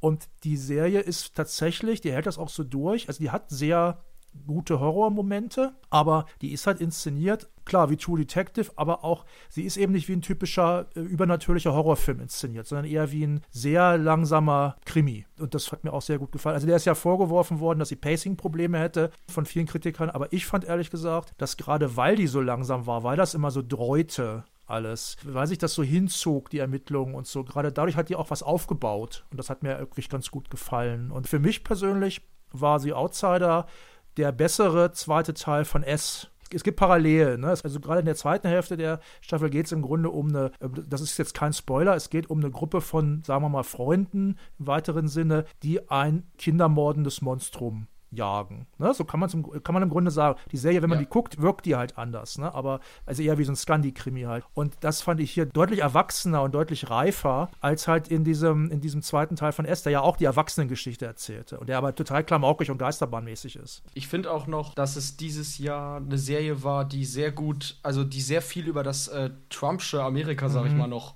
gesagt hat, weil es doch sehr darum geht, um eine zerspaltete, zerrissene ja. Gesellschaft, die sich in nichts mehr so richtig einig werden kann. Ja. Und ich fand, sie passte gerade in so in das, in das Trump-Jahr 2020 auch sehr gut rein. Die 5 von Roland ist auch die Nummer 9 der Hörer gewesen. Ich zitiere noch mal ein paar Hörerstimmen. Eva Maria schrieb, eine tolle, feinfühlige Romanadaption und eine ehrliche Emanzipationsgeschichte. Christina meint, hoher künstlerischer Anspruch, eine Serie in einer fast ausgestorbenen Sprache, eine starke Hauptfigur. Und damit man auch sieht, dass es nicht nur eine Serie für Frauen ist, schreibt Stefan auch, thematisch interessant, weil es für mich ein unbekanntes neues Universum im scheinbar vertrauten Umfeld aufgezeigt hat. Es geht um... Unorthodox. Genau. Die fast ausgestorbene Sprache ist, also leider fast ausgestorbene, ist äh, Jiddisch. Ja. Äh, war für mich übrigens die Serie, ich weiß gar nicht, ob ihr diesen Award hattet, neulich in eurer Awards-Folge, eine Serie, wo ich mir einen Spin-off wünschen würde. Bei der würde ich mir wirklich einen Spin-off wünschen für die Figur von Moische. Also es geht ja um eine, ähm, äh, um eine junge Frau, Esti, die aus einer ultra-orthodoxen jüdischen Gemeinschaft ne, in, in New York äh, flieht quasi nach Berlin. Und Moische ist dann ja äh, der im, in Anführungszeichen Böse, der sie zurückholen will und der auch so ein bisschen so einen Gangster-Style hat. Was mich an der Serie erstaunt hat, war, ich hatte die mir sehr viel ähm, bitterer vorgestellt. Aber das ist ja eine sehr hoffnungsvolle, sehr ähm, auch teilweise witzige Serie. Und ähm, es gibt ja diese irre Szene, wo die Esti dann quasi im Wannsee, ausgerechnet im Wannsee, wo Ja. es wird ja auch noch gesagt, wo die Wannsee-Villa steht, wo die äh, Wannsee-Konferenz der Nazis über die sogenannte Endlösung der Judenfrage stattgefunden hat. Da wird sie ja quasi dann wiedergeboren. Ne, also im, im Wasser. Äh, da fühlt sie sich dann zum ersten Mal richtig frei. Super Szene. Naja, und Moische, dieser Gangster-Typ, das war für mich eine total irre Figur. Der hat ja auch Probleme mit seiner Spielsucht und so. Gleichzeitig bedrohlich. Die Serie ist auch sehr tragikomisch, finde ich. Also es ist vor allem, es ist sehr viel mehr Komik drin, als ich erwartet hatte. Und ähm, ich fand es auch schön gleichzeitig, dass diese ultraorthodoxe ähm, Gemeinde da in, in Williamsburg ist es, ne, in, in Brooklyn, die wird ja gleichzeitig auch durchaus sehr differenziert gezeigt. Ne? Das sind ja nicht einfach irgendwelche religiösen Spinner oder sowas, sondern, sondern ne, die, wird ja gezeigt, warum sind die so und ähm, das sind doch keine Monster oder irgendwas, äh, auch wenn sie da Mäusche losschicken. Hat mir sehr gut gefallen. Ich habe vorher über diese ultraorthodoxe Judengemeinschaft, also es ist ja nochmal wie so christliche Fundamentalisten in so eine sehr, sehr religiöse Ecke gedrängt. Und ich wusste darüber gar nichts. Deswegen fand ich es so auch als Informationsstück für mich sehr, sehr interessant. Und es waren halt so Sachen dabei, wo du denkst, sowas ist noch heute möglich in New York, dass da Frauen, wenn sie ihre Periode haben, dann nicht beim Mann im Bett schlafen müssen, sondern erst wenn sie dann eine rituelle Waschung hatten danach, dann dürfen sie wieder ins Ehebett zurückkehren und sowas alles. Krasser Scheiß, sag ich da nur. und ich fand Shira Haas unglaublich gut. Das habe ich ja dann, Ja. sie war ja für mich mit die Darstellung des Jahres. Das ist so eine kleine Persönlichkeit, aber schauspielerisch so eine Wucht, fand ich wirklich bemerkenswert. Und auch diese Erzählweise, wie sie das dann in Rückblenden immer wieder ähm, geht es dann zu ihrer Hochzeit zurück und sowas, alles, wie es dann da zu dem allen gekommen ist, fand ich echt spannend inszeniert. Dann überspringen wir jetzt mal jede Menge, nämlich Holgers und meine Nummer 5, die Nummer 5 der Hörer und die Nummer 4 von Michael und äh, sind dann bei der 4 von Roland, die zugleich die 4 der Hörer ist und die 5 von Holger und von mir, die wir gerade übersprungen haben. Nämlich die Serie The Mandalorian, wo der Einzige, der sie nicht drauf hatte, Michael hier mir gegenüber sitzt und sich einen grinst. Ich muss sagen, bei mir auf der Liste ist sie mit den letzten zwei Folgen nochmal von so 8, 9 weiter nach oben katapultiert worden, weil ich das Finale herausragend fand. Ich weiß nicht, wer von euch sich als Pate erbarmen will. Holger, du vielleicht? Ja, allerdings nur bedingt, weil Okay. da war es ja auch so, dass jetzt beide Staffeln in das Jahr gefallen sind. Ja. Und ich kann im Grunde genommen nur über die erste reden. Ah, okay. Also bei dir hat es sogar durch die erste Staffel allein schon auf 5 geschafft. Ja, ich kann mal sagen, warum. Ich finde, es gibt bei mir als Zuschauer so eine unerfüllte Lust an Abenteuerstoffen. Und die werden in dieser Serie, zumindest in Ansätzen, befriedigt. Das ist dieses Fremde in einer fremden Welt und dann im Grunde genommen kleine, plotgetriebene Stories mit einem Minimum an Psychologie und einem schönen Helm, dass wir uns auch nicht mit Gesichtsausdrücken auseinandersetzen müssen. Das Ganze wirkt für mich ein bisschen wie aus der Zeit gefallen, weil sie etwas macht, was im Grunde genommen so ein bisschen Unterhaltung von früher zu sein scheint. Also die ist ja nicht doppelbödig ohne Ende. Da hast du keine, ich finde jedenfalls keine, keine Riesenüberraschung. Die Geschichten laufen schon immer ein bisschen so ab, äh, wie man das erwartet. Die hat eine, eine gewisse Einfachheit. Man kann es im bösen Fall auch, auch Naivität nennen, aber mich lässt das immer wieder, ja, mit einem Wohlgefühl zurück, wenn man so will. Die Serie fühlt sich in den besten Momenten so an, wie es sich angefühlt hat, mit zwölf Star Wars zu sehen. Ja. This is the way. So, so muss man es machen. Ja. Unser Hörer Oliver sagt, eine kleine Serie mit großem Budget, die aktuell nicht größer sein will, als sie ist, nämlich nur gute Unterhaltung und das schafft sie spielend. Ach, hätte ich doch diese Worte gefunden. Ja. Stimmt. Es ist quasi das Union Berlin unter den Star Wars-Stoffen.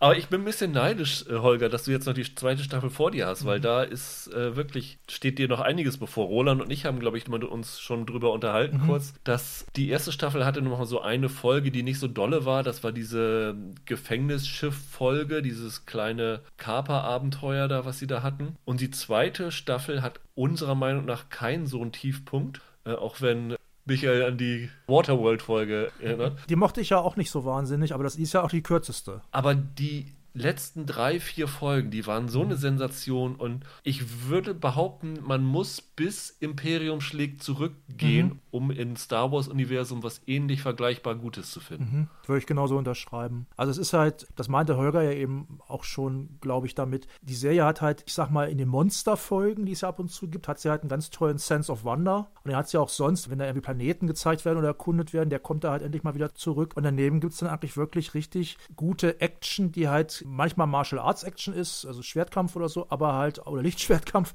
aber äh, halt auch wirklich ganz altmodische Indiana Jones Action.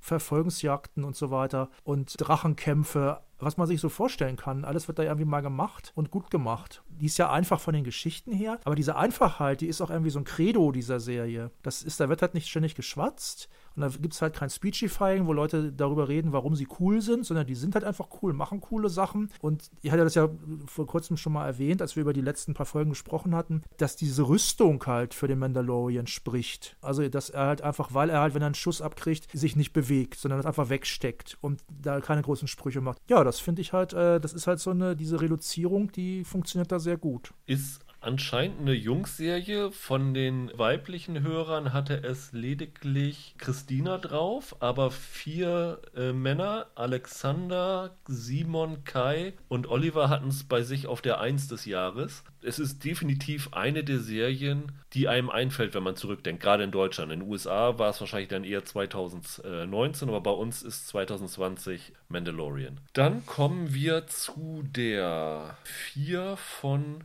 Holger. Das ist eine Serie, die mich am meisten ärgert, dass ich es nicht geschafft habe, sie zu, sie zu gucken, weil ich glaube, sie hätte bei mir auch vielleicht eine Chance gehabt, da reinzukommen. Vielleicht. Also die ist schon speziell. Wir haben ja irgendwann mal so eine Geheimtipp-Folge gemacht und da hatte ich die aus dem Mund gezaubert. Pflicht Schande heißt sie. Läuft bei Netflix und das ist so eine Geschichte zwischen London und Tokio. Im Grunde genommen so eine britische Gangster-Story, bisschen mit den Mitteln des japanischen Films erzählt. Da geht's um Clash of Culture, weil die Hauptfigur ist ein Tokioter Inspektor, Inspektor Mori, der nach London kommt und da dann seinen Bruder sucht. In den Plot brauchen wir gar nicht richtig einsteigen. Für mich ist das eine Serie, die ich lange mit mir rumgetragen habe, immer noch mit mir rumtrage, weil ich die Figuren dort besonders fand. Ich fand, dass die erwachsener waren als die Figuren, die man sonst in Serienuniversen findet. Das ist ja, ist ja oft so, dass so in fiktionalen Stoffen wir haben so eine Vereinfachung von Menschen. Wir haben dann oft überzeichnet, böse würde man sagen, viele Figuren bleiben Abziehbilder. Und wenn man denkt,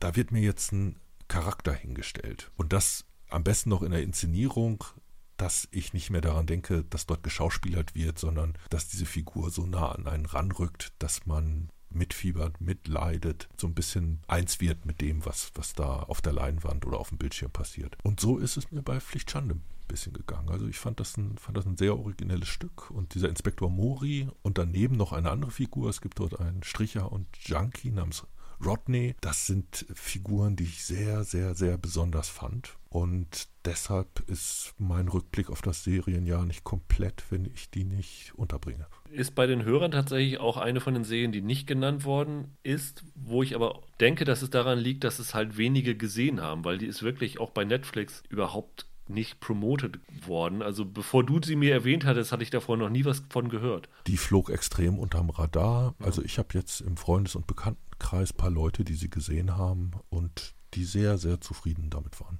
Dann meine Nummer 4 war auch bei Holger drauf, nämlich als die Nummer 8 und war bei den Hörern die Nummer 5, was mich ehrlich gesagt überrascht hat, weil ich nicht gedacht hätte, dass es eine Serie ist, die bei den Hörern nicht, dass sie die nicht gut finden würden, sondern dass es eine Serie ist, wo ich gedacht hätte, dass die nicht wahrgenommen wird, dass sie so ähnlich wie Pflicht Schande unterm Radar läuft, nämlich The Plot Against America. Da hatten Holger und ich ja auch im Podcast drüber schon geschwärmt und der Hörer Stefan schreibt, sehr genau beobachtet und mit inszenatorischem Raum und Zeit, die kein anderer Autor seinen Stoffen und vor allem der Entwicklung der Figuren gewährt. Das ist ja diese Philip Roth-Adaption über ein alternatives Amerika, das bei der Präsidentschaftswahl 1942 einen anderen Weg einschlägt und nicht Roosevelt wählt, sondern den Flieger Charles Lindbergh, der da eine dritte Partei neben den Republikanern und Demokraten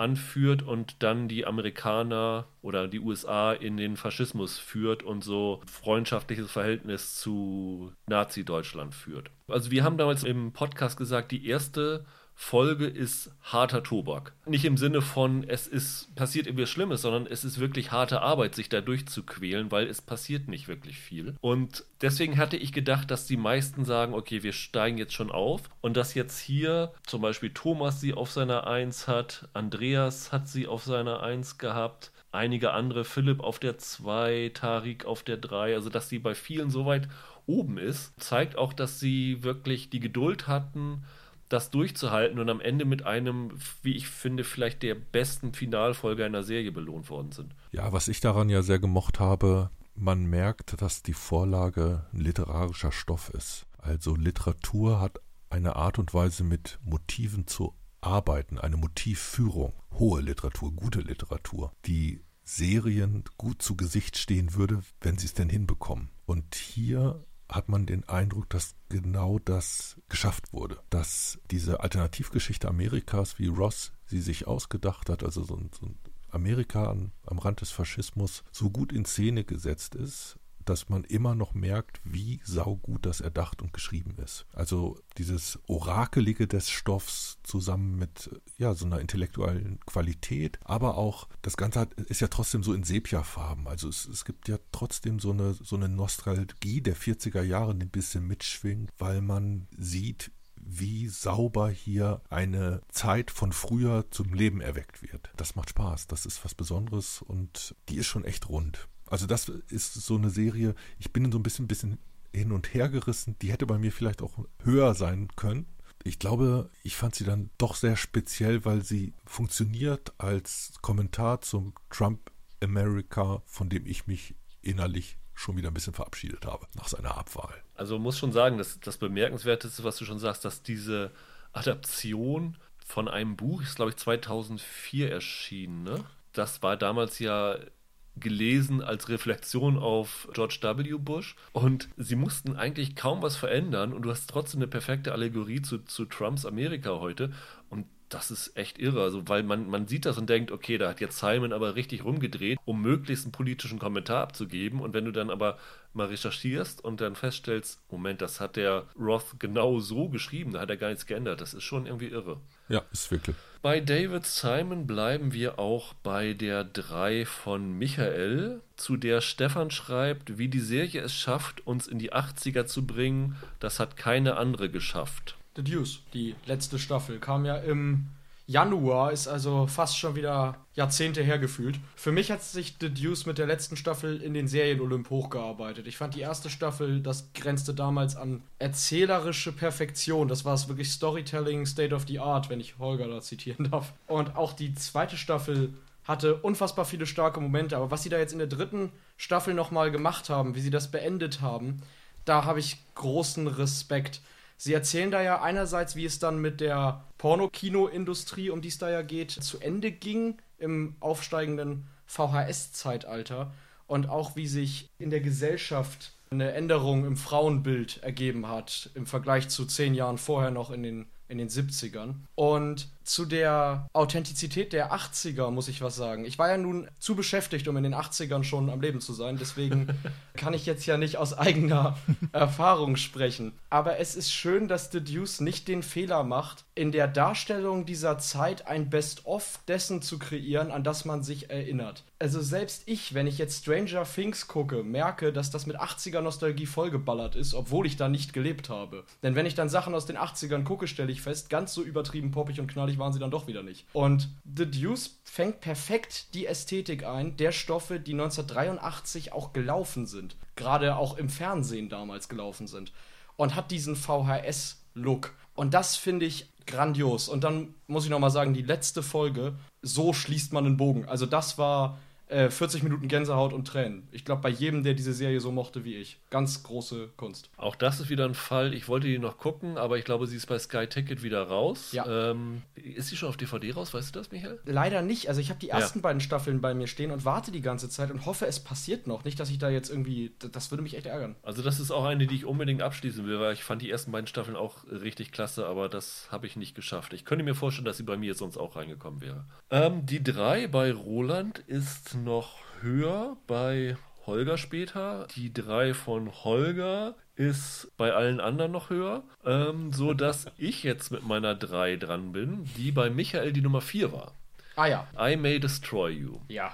Das ist tatsächlich mit die letzte Serie, die ich gesehen habe in der Vorbereitung auf diese Liste. Bei mir auch. Und ich habe sie in erster Linie gesehen, weil sie halt auf so ultra vielen US-Listen, Bestenlisten aufgetaucht ist, ja. auch ganz oben auf 1. Und ich kann jetzt nur sagen, nachdem ich sie gesehen habe, völlig zu Recht, das ist wirklich ein bemerkenswertes Stück äh, Fernsehen. Es ist ja eine Serie, die, man sagt im Film, so, so und so eine Auteurserie, die so, mhm. so eine One-Woman-Show äh, ist von Michaela Kohl, die man schauspielerisch vielleicht, also ich kannte sie am ehesten aus Black Earth Rising. Ja. Da fand ich sie herausragend damals schon schon. Und sie hat diese Serie dann jetzt selber inszeniert und damit auch ein eigenes Trauma verarbeitet, nämlich sie ist selber vergewaltigt worden. Und diese Serie ist nicht autobiografisch komplett, das muss man dazu sagen. Aber dieses Erlebnis nimmt sie zum Anlass, nicht nur über Vergewaltigung zu reflektieren, sondern auch darüber, was einvernehmlicher Sex ist. Und wir kommen später noch auf eine andere Serie zu sprechen, die mit ähnlich heftigen Thematiken ist,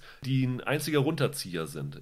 Und hier ist es eine Serie, die hat eine wirklich schwerwiegende Thematik im Hintergrund, ist aber durch ihre gerade mal halbstündigen Folgen sehr einfach zu gucken und suhlt sich auch nicht im Mitleid, in der Trauer, nicht im Selbstmitleid oder sowas, sondern ist erstaunlich positiv dann doch dabei bei dieser Geschichte, ne? Ich finde, sie ist auch, also für eine Serie, die ja das Thema Vergewaltigung behandelt, ist sie auch erstaunlich knallig, wenn man das ja. so sagen kann. Ich hatte fast eher das Gefühl, und das ist ja auch so ein bisschen die Absicht des Ganzen, von der Aufmachung her ist es so eine Millennial-Serie.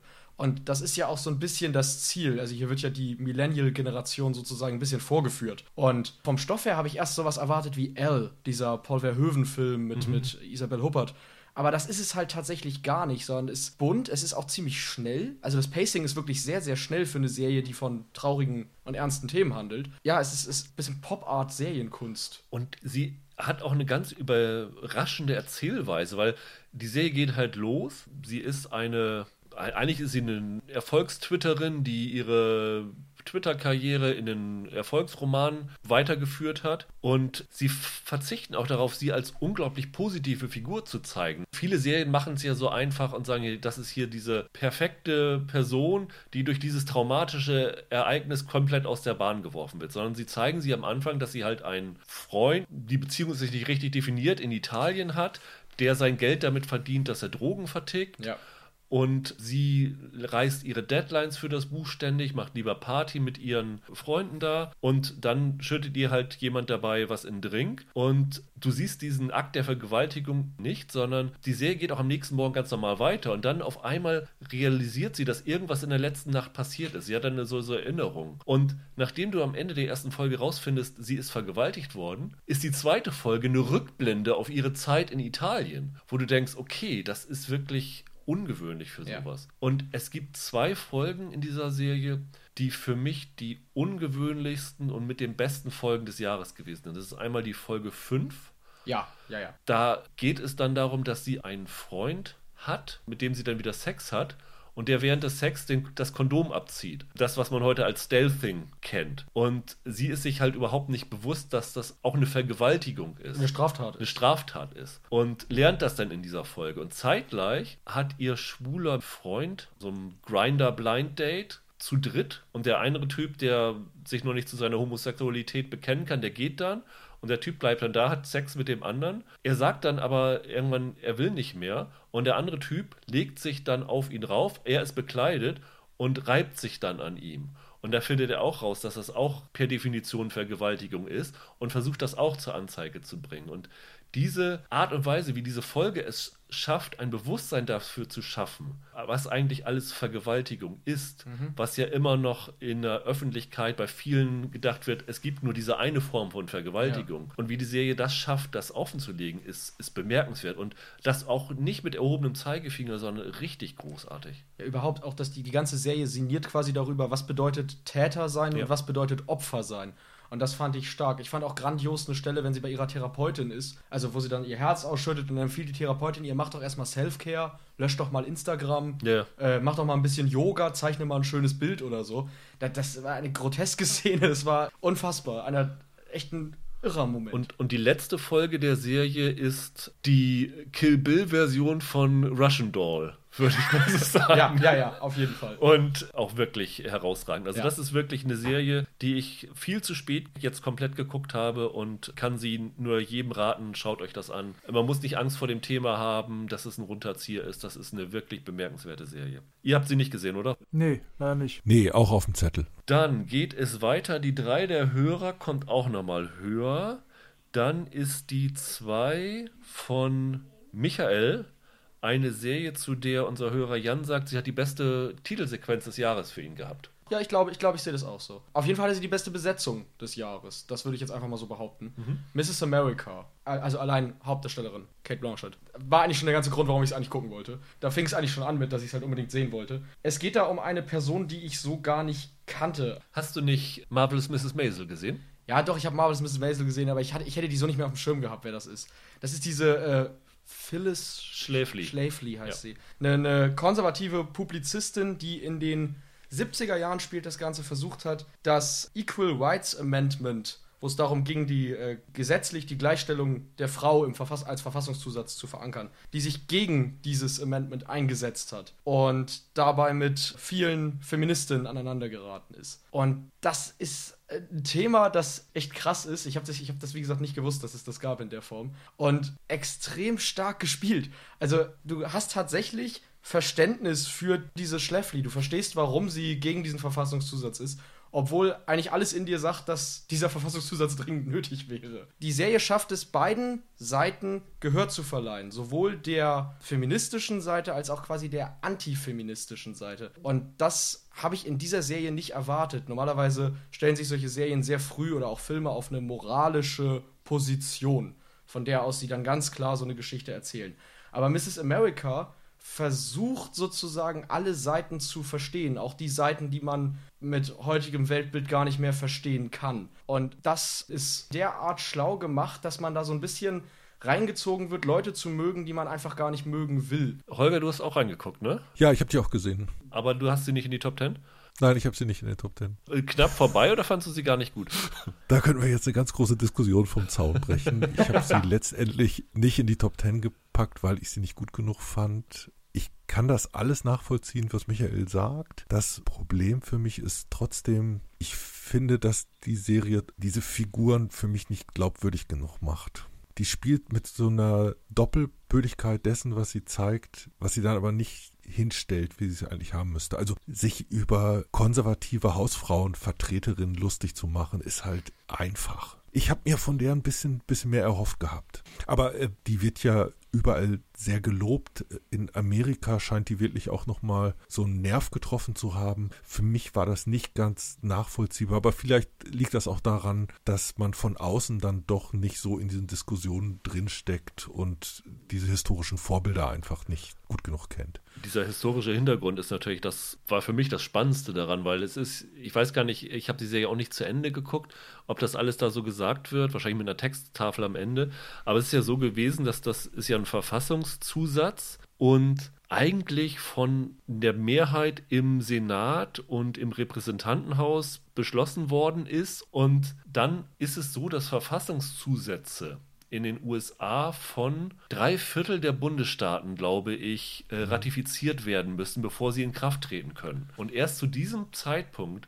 hat die Schläfli sich dann da eingeschaltet und es geschafft, genug Bundesstaaten sozusagen da, davon zu überzeugen, das nicht zu machen, dieses schon verabschiedete Gesetz zu ratifizieren, sodass das bis ins Jahr 2018, wo, glaube ich, weiß jetzt nicht, welcher Bundesstaat es war, wir haben zwei Bundesstaaten, haben das 2018 noch ratifiziert, sodass jetzt diese Grenze überschritten wäre. Aber jetzt wird gesagt, es hätte bis 74 oder 78 oder so ratifiziert sein müssen. Jetzt ist das alles nichtig. Und jetzt geht es da wahrscheinlich vor dem Verfassungsgericht, den Trump ja natürlich jetzt konservativ besetzt hat, darum, ob dieses Equal Rights Amendment noch in Kraft treten kann. Ja, wobei, also die Serie stürzt sich nicht nur auf dieses politische Geschehen. Ich finde sie wenn dann interessant auch als äh, Frauenporträts. Die zeigt nämlich so ein bisschen, wie in der Zeit unterschiedliche weibliche Rollen und Lebenswege möglich waren und wie dann im Grunde genommen sich Frauen zum Beispiel dafür entschieden haben, am Herd zu bleiben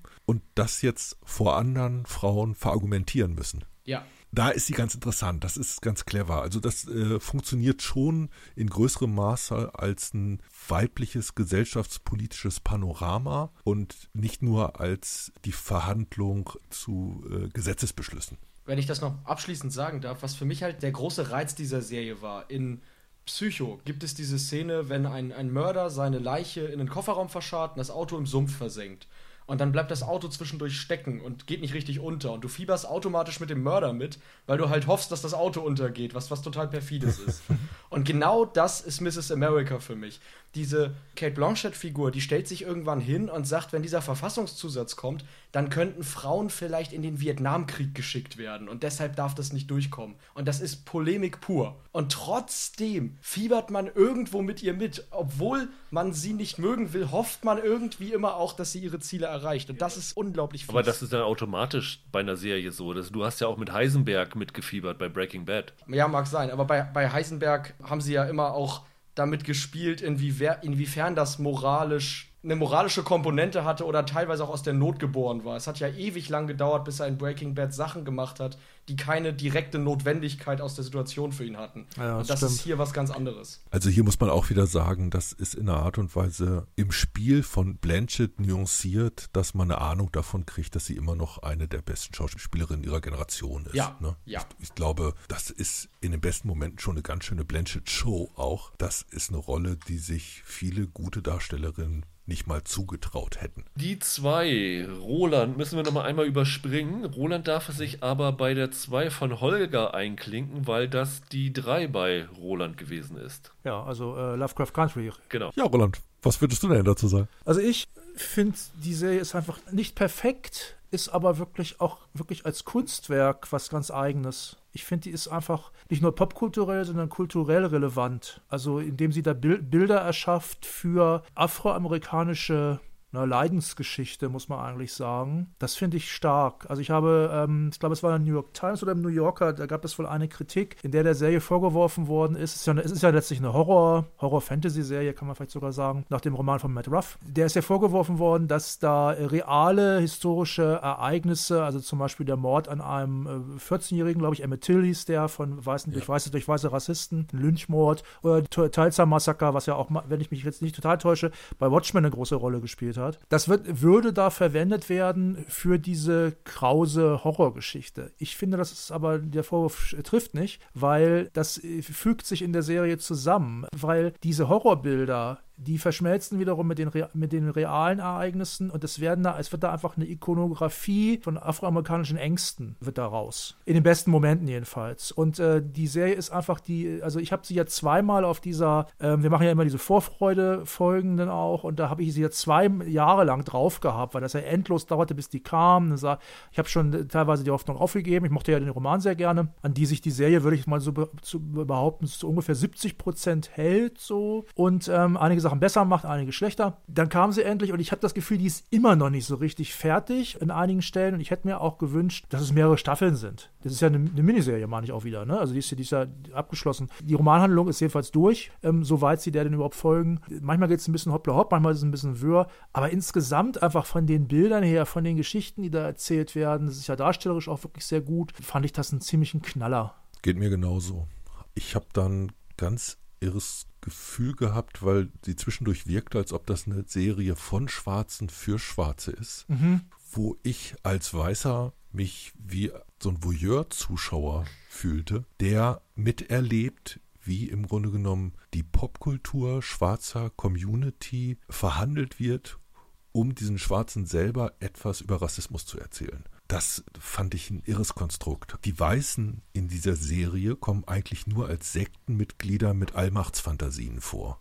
Stimmt. Allein das ist, ist schon ein Hammer. Und die Art, wie dann Musik, Kleidung, Tanz, die schwarze Community eingesetzt wird, um alles zu so einer Kommentarspur zum Rassismus äh, zu machen. Fand ich großartig gearbeitet. Letztes Jahr war ja Watchmen in unserer Wahrnehmung so eine unglaublich wichtige Serie für schwarzes Selbstverständnis, aber auch, auch dafür, wie im Grunde genommen äh, Schwarze in Popkultur verhandelt wurden oder wie das Thema Rassismus verhandelt wurde. Das Äquivalent ist in diesem Jahr für mich Lovecraft Country und das in einem Jahr, wo dieses Thema, ich finde, durch Black Lives Matter nochmal wichtiger geworden ist. Und das ist für mich so ein, so ein Stück Popkultur, das dahingestellt wird. Also dieses Genre, dass das Horror-Fantasy ist, ist fast nicht wichtig, weil viele starke Momente bestehen einfach darin, Schwarze in ihrer Community zu zeigen, Schwarze in ihrem mhm. Umgang untereinander, miteinander. Das ist ja, ist super. Also ich habe über alles, was man vielleicht als Schwächen oder Fehler dieser Serie ansehen kann,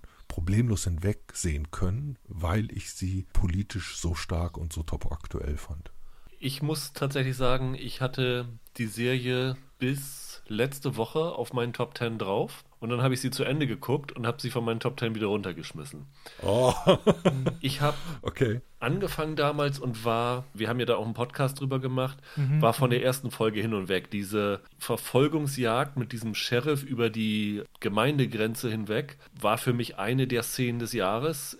Ich habe da wirklich mhm. mit schweißnassen Händen gesessen, weil ich die so famos fand. Und das ist genau das, was Holger sagt, dass danach dann noch Monster kommen fand ich nicht mal annähernd so spannend wie das, was vorher war. Dieser, dieser Horror des Rassismus, das macht, fängt die Serie wirklich brillant ein. Und ich fand es am Anfang echt super, dass jede Folge mich in irgendwas anderes entführt hat, wo ich keine Ahnung hatte, wo die Serie als nächstes hingehen will. Das ging dann bis in Folge, was Folge 7, wo diese Weltall-Folge war. Ich glaube, mhm. es war die siebte mhm. Folge.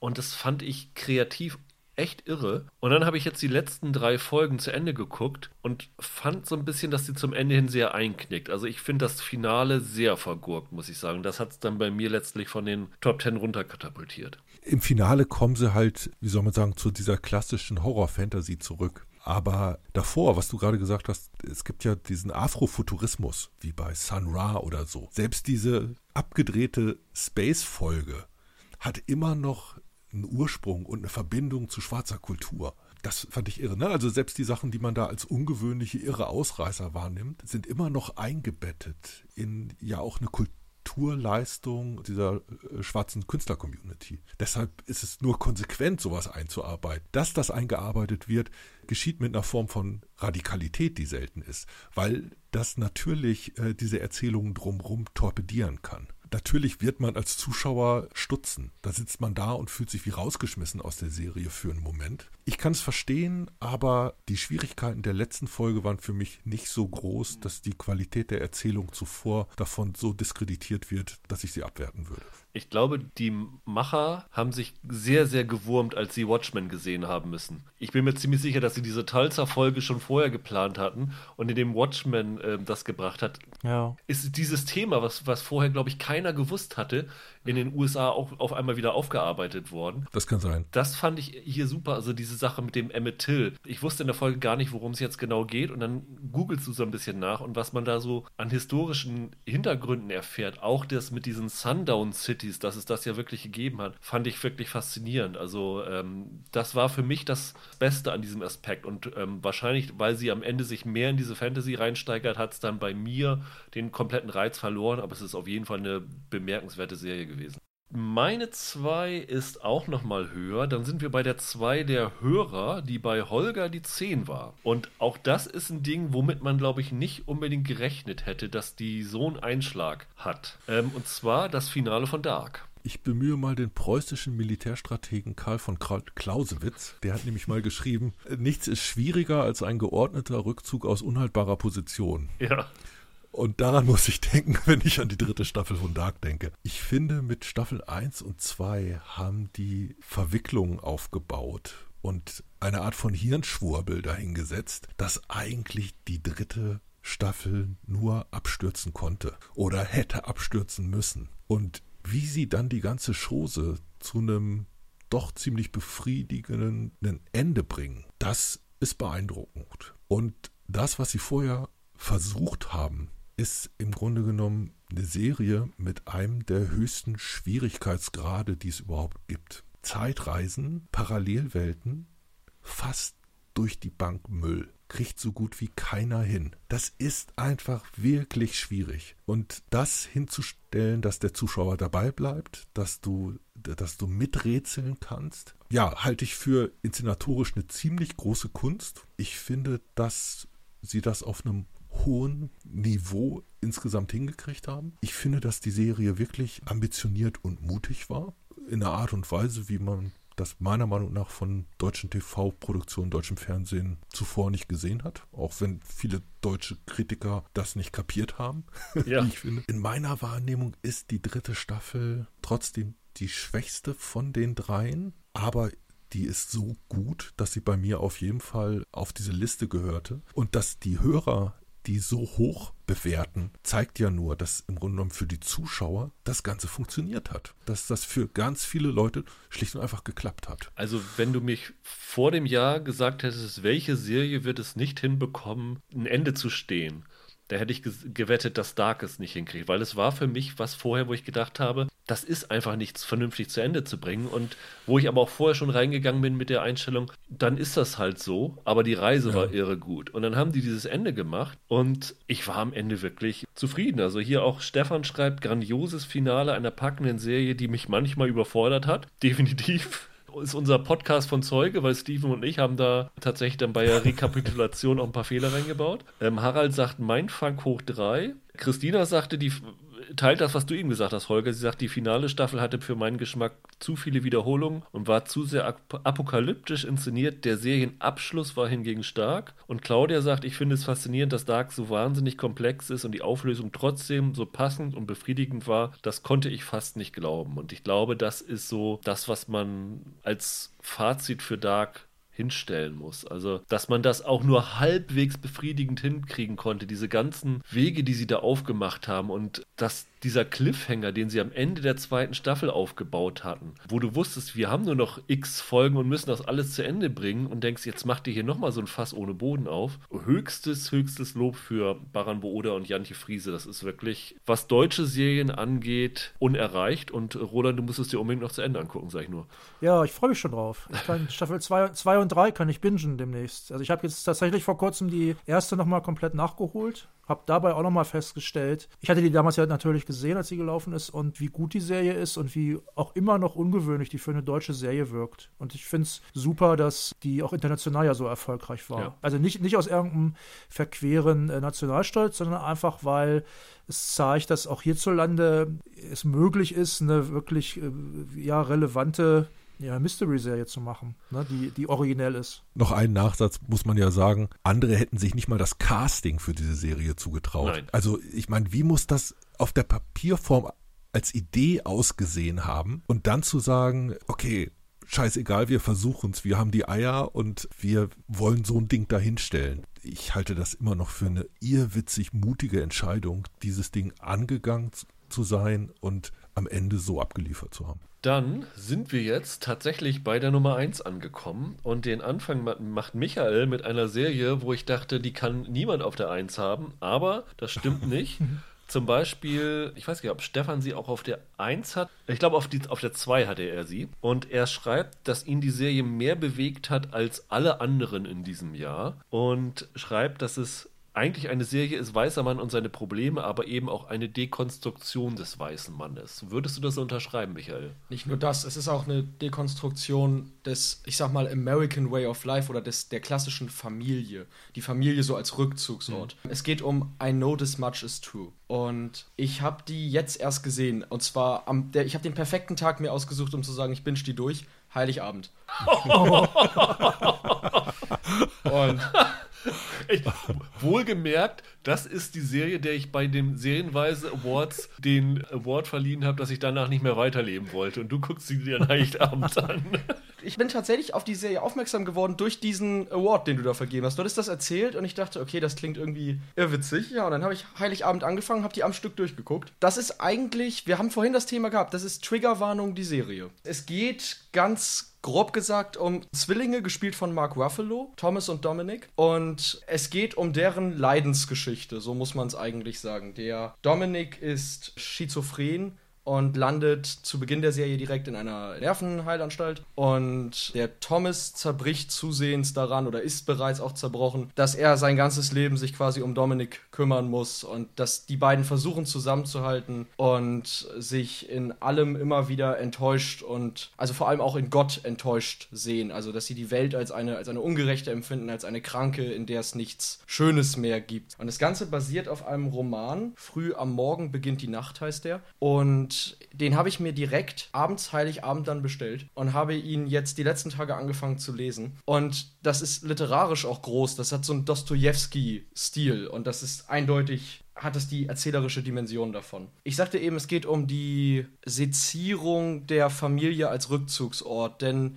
in sehr vielen Rückblenden und auch in dem in der Art, wie Thomas dann seine eigene Familiengeschichte aufarbeitet, erfährt er gewissermaßen, dass seine Familiengeschichte geprägt ist durch Machismo, durch Gewalt, durch pures Grauen, wenn man das so sagen darf. Man erfährt was über seinen Großvater aus Sizilien, der wird gespielt von Marcello Fonte, den ich in diesem Dogman, das war ein italienischer Film, absolut großartig fand. Das ist eine Serie, die definitiv ein Runterzieher ist. Der Begriff fiel vorhin ein paar Mal. Also anders als I May Destroy You ist das hier wirklich eine Serie über kaputte Menschen, über eine kaputte Welt und eine, die einen auch ein wenig gebrochen zurücklässt. Und gewissermaßen war das die Serie, die ich jetzt mal sehen musste. Ich fand, dieses Jahr gab es durch die aktuelle Weltsituation so ein Bedürfnis nach Wohlfühlfernsehen und nach Eskapismus im klassischen Sinne. I Know This Much Is True steht da halt so gegen. Das ist halt das komplette Gegenteil zu allem, was man im Corona-Jahr sehen wollte. Und damit war es aber genau das, was ich jetzt mal brauchte. Eine Serie, die einen in die böse Realität zurückführt, die einem mal zeigt, welche emotionale Wucht Serien haben können und wie viel Schmerz sie ausdrücken können, den man so halt nur in einer Serie oder in einem Film ausdrücken kann. Am Ende hat das dann aber auch eine kathartische Wirkung. Das ist so ein bisschen, wie man sich die Passion Christi angeguckt hat. Man leidet da zwei Stunden mit, aber am Ende ist man daran auch auch ein bisschen gewachsen an der Erfahrung, das miterlebt und mitgelitten zu haben. Ich glaube, Rüdiger, du hattest es dann ja auch gesehen. Du hast es wahrscheinlich nicht zu Ende geguckt. Ich habe zwei Folgen, hm? glaube ich, geguckt. Dann habe ich es nicht mehr ausgehalten. Ich habe noch mitbekommen, wo jemand einen Arm verliert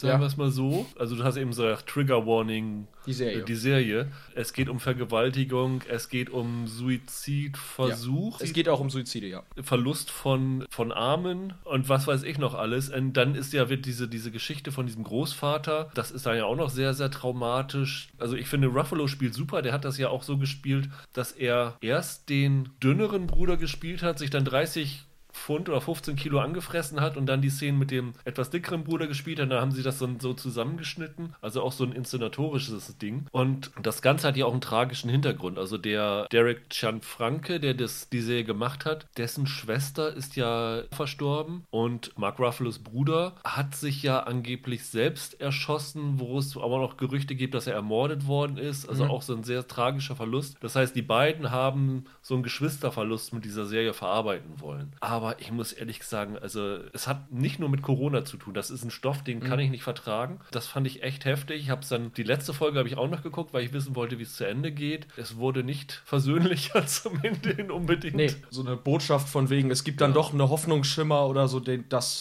fehlt. Ja. Ja. Also ich kann wirklich, wer im Moment nicht gut drauf ist, sollte diese Serie auf jeden Fall nicht schauen. Das würdest, glaube ich, sogar du unterschreiben, oder? Das ist so ein bisschen mein Problem. Ich habe die halt auf der 1 und finde auch, dass das größtenteils eine brillante Serie ist. Ich habe aber tatsächlich kaum jemanden auch in meinem Bekanntenkreis, dem ich das bewusst empfehlen könnte. weil ich halt bei vielen weiß, dass sie da wirklich leiden würden, sich das anzugucken. Aber wer solche ganz harten Stoffe mag, und wie gesagt, Dostoevsky ist, glaube ich, ein guter Fixpunkt. Oder äh, The Place Beyond the Pines. Der Film ist ja vom selben Macher. Ja. Der hat da was, das ihm wirklich tief berühren wird. Das hat mich wirklich sehr, sehr tief bewegt, wie nichts anderes dieses Jahr. Kein Film, keine Serie, auch kein Buch. Dann kommen wir zu der 1 von Roland und auch der 1 von Holger. Die haben nämlich die gleiche, genauso wie unser Hörer Jan, der hat die auch auf 1, nämlich Devs. Jan und Roland, ich feiere euch. Ja, wir feiern dich auch, Holger. Devs war für mich der Hammer dieses Jahr. Das war das befriedigende Serienereignis. Ich finde, dass gute, kluge Science Fiction sehr, sehr viel Spaß machen kann. Zum einen, weil sie immer davon lebt, Faszination aufzubauen. Zum anderen, weil immer, ja, so eine fremde Welt, in diesem Fall die der Quantencomputer und Superprogrammierer dort aufscheint. In diesem Fall auch noch, weil ich das Thema interessant fand. Science Fiction hat, wenn sie gut gemacht ist, immer so eine allegorische Anknüpfung an die Gegenwart. In diesem Fall könnte man das vielleicht Fantasien im Silicon Valley und Technologiefolgenabschätzung nennen. Sie hatte einen richtig geilen Look. Also allein der goldene Käfig, in dem die Programmierabteilung, diese Geheimabteilung des Unternehmens sitzt, war für mich ein Hammer. Ich fand sie sehr eigensinnig, ich fand sie originell, ich fand, dass sie einen interessanten emotionalen Kern hatte weil letztendlich geht es da ja um den Umgang mit Verlusten. Deshalb sind zwei der Hauptfiguren eigentlich in ihrer Trauer gespiegelt. Und für mich war das ganz großes Puschenkino, dicht erzählt. Ich fand, fand sie sogar witzig und was mir an Serien wichtig ist, ich fand, sie hatte irre gut geschriebene Dialoge. Also Alex Garland, nochmal zur Einordnung, der hat Ex Machina und Annihilation gemacht. Als Regiearbeiten war vorher als, als Autor schon bekannt, als Beach wird jeder kennen. Der etabliert sich für mich eigentlich als der Science-Fiction-Auteur, muss man in diesem Fall wohl auch sagen, der im Moment unterwegs ist. Roland, was sagst du? Vor allem das letzte würde ich exakt so unterschreiben. Da ich zum Beispiel auch von Tenet jetzt ziemlich enttäuscht war von Nolan, weil das für mich nur so eine kunstvolle Fingerübung irgendwie war, während Garland hier wirklich die Serie ist, die ist teilweise noch, im Grunde geht die heute noch mit mir um, dass ich manchmal an irgendwelche Szenen denke oder an Figuren, was die für eine Entscheidung getroffen haben. Es geht da ja um Entscheidungen halt auch und Entscheidbarkeit überhaupt, die Fähigkeit, Entscheidungen zu treffen und äh, die Möglichkeit. Ich fand es schon eine ziemlich kühle Serie. Also ich weiß noch, Rüdiger, als wir damals drüber gesprochen hatten, da habe ich die verglichen mit 2001 so ein bisschen. 2001 ist ja viel mystischer und so. Und ich finde, Devs ist nicht unbedingt mystisch. Das ist, das ist eine philosophische Serie, aber die ist eigentlich sehr klar. Die deutelt da nicht rum. Da kommt nicht irgendwie der kosmische Embryo oder sowas am Ende. Und ich liebe 2001, ne, nicht falsch verstehen. Aber es ist schon anders. Aber gleichzeitig gibt es ja auch bei Kubrick auch so eine Kühle in der, in der Darstellung und in der Zählweise. Das ist ja auch so. Also und auch dieser Humor, den, den Holger meinte, es gibt da so einen Aus dieser Philosophie geborenen Humor, mit denen diese Figuren sich da ja versuchen, diese Situation da einzuordnen. Es gibt ja so eine, in Anführungszeichen, Killer- oder Schergenfigur. Da hatte ich eigentlich erwartet, dass der irgendwie zum Meme wird, irgendwie, weil er ziemlich cool ist. Das ist dann nicht passiert. Aber äh, also auch dieser Silicon Valley-Guru da hier, also, also Nick Offerman spielt den ja, der vorher eher so Komödienrollen gespielt hat, der ist auch super. Wahnsinnig gut. Ist für mich die beste Offerman-Rolle, der ich ihn je gesehen habe. Ja, ich habe übrigens gehört von einer Kollegin, deren Freund der Physiker ist, also ein richtiger Physiker. Der fand die Serie überhaupt nicht gut. Der hat sie auch nicht zu Ende geguckt, weil da äh, sagte er, an der Wand irgendwann in dieser Firma, wie heißt sie, Amaya, glaube ich, der hängt irgendwann, ist so eine Tafel und an die Tafel geschrieben, oder es ist vielleicht ist es auch so, ein, so, eine Art Plakat, ich habe es jetzt nicht mal gecheckt, da steht jedenfalls die Gleichung von Schrödingers Katze. Und das fand der so doof, dass eine, ein angeblich führendes Unternehmen in der Quantenphysik, dass die da diese berühmte Quantengleichung und dieses, dieses berühmte Beispiel da hinschreiben. Ich kann das nachvollziehen, aber äh, naja. Das war Bürohumor. Das war Bürohumor bestimmt. Big Bang Fury. Genau, da ist bestimmt irgendwo ein Fehler eingebaut, über den die Entwickler sich da dann lustig gemacht haben oder so. Wenn ich noch ein Lob auch an Devs ranhängen darf, ohne dass ich sie jetzt in meiner Liste habe. Mein Problem bei Garland ist, dass er mich emotional irgendwie immer nicht catcht, Ja. obwohl ich das alles vom Material her richtig gut finde, was er da macht. Was ich aber wirklich bemerkenswert an Devs finde oder auch an seinen Ex Machina und den anderen Sachen von ihm, dass er nicht versucht, diese philosophischen, sehr schwierigen Themen auf Teufel komm raus aktuell machen zu wollen. Er versucht nicht irgendeinen aktuell politischen Aufhänger zu finden, an dem er das jetzt hochzieht und dann eine Allegorie oder so draus zu machen. Das stimmt. Sondern er will das behandeln, was er behandelt. Und er behandelt es halt im Jahr 2020 und entweder du guckst es oder du lässt es, aber du kriegst kein zeitpolitisches Angebot, an das du dich da knüpfen kannst. Und das finde ich in dieser Kompromisslosigkeit schon einzigartig. Unser Hörer Stefan hat geschrieben, ich habe mich streckenweise gelangweilt, aber die Serie hat eine seltsame Nachwirkung. Die Stimmung bleibt und die Serie hat bei mir eine Stimmung erzeugt wie keine andere. Das spiegelt so ein bisschen mein Erlebnis wieder. Also ich habe damals schon gesagt, dass es eine Serie ist, die ich bewundere, aber nicht liebe. Würde ich so unterschreiben. So ist das bei mir genauso. Sie hat mich genau, was Michael sagt, sie hat mich emotional kalt gelassen, aber ich kann komplett verstehen, warum die bei euch auf der 1 ist, bei den Hörern teilweise auf der 1 ist und warum die so eine Nachwirkung lässt, weil das ist eine Serie, über die man nachdenken kann viel und die, äh, was in ihrer Inszenierung angeht, mit bestimmt eine der besten Serien des Jahres ist. Absolut. Meine Nummer 1 ist das genaue Gegenteil in meinem Empfinden, weil so wie mich Devs ein bisschen kalt gelassen hat, hat mich Normal People emotional voll gegriffen. Und das ist auch eine von drei Serien, Serie neben Mandalorian und der Nummer 1 der Hörer, die auf allen Listen außer auf Michaels drauf ist. Ich kann mal ein paar Zitate von den Hörern. Harald sagt einfach wow, kurz zusammengefasst.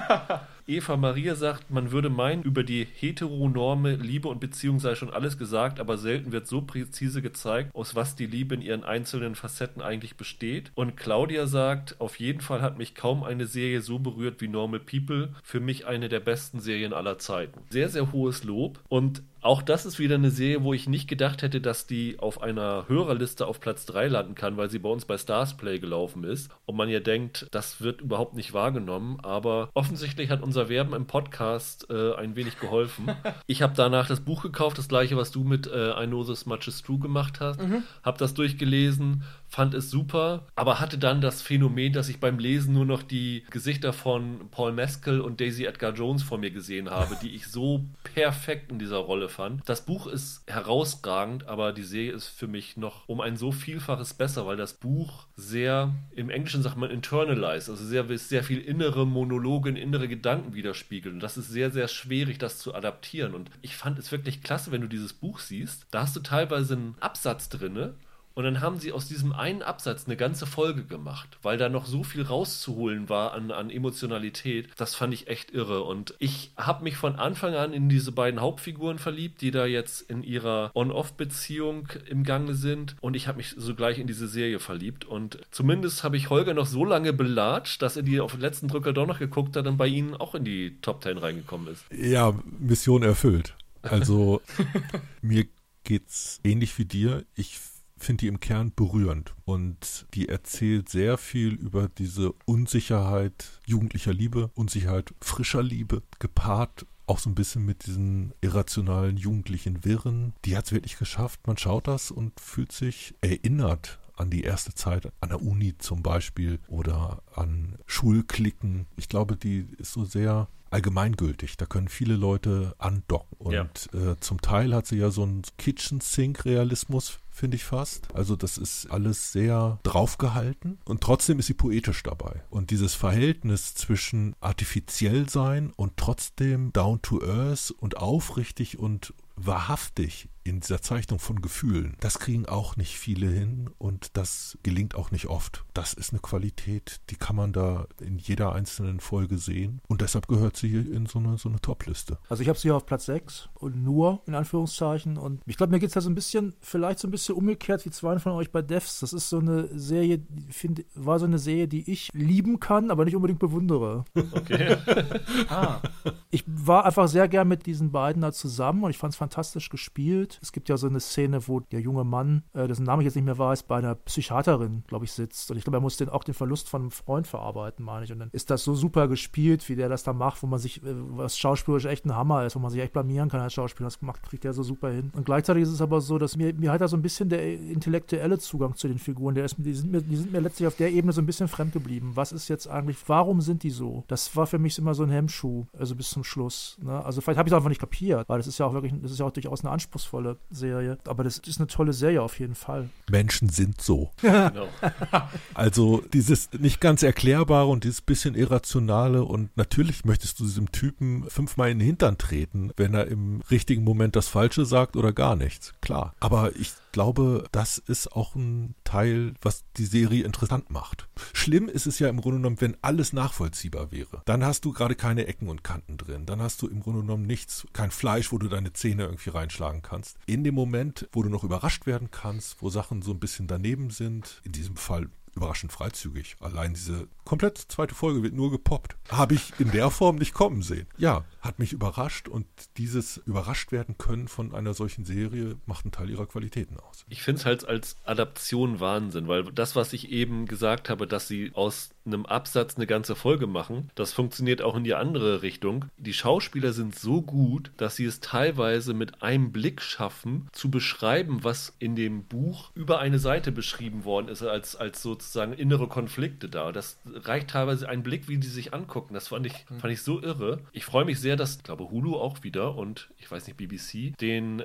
anderen Roman von Sally Rooney, Conversation with Friends, jetzt auch als Miniserie adaptiert. Das könnte vielleicht auch ganz spannend sein mit dem Team. Ich finde es ja ganz witzig, dass das für mich so das Anti-I know this much is true ist. Weil ich habe es ja auch gesehen, aber mich hat es ja nicht wirklich erreicht irgendwie. Also ich fand es nett und charmant, aber ich, mir hat tatsächlich das Außergewöhnliche in Normal People gefehlt. Vielleicht Ähm, hätte sich Paul Mescal einen Arm abhacken Ja. sollen, dann hätte es dir vielleicht gefallen. Nee, aber gleichzeitig ist das halt im Vergleich zu I Know This Much Is True eine Serie, die mir zwar nichts gegeben hat, aber die ich vielen Leuten empfehlen könnte, Ja. die ich mag. Das ist ja auch eine Qualität an sich schon mal, finde ich.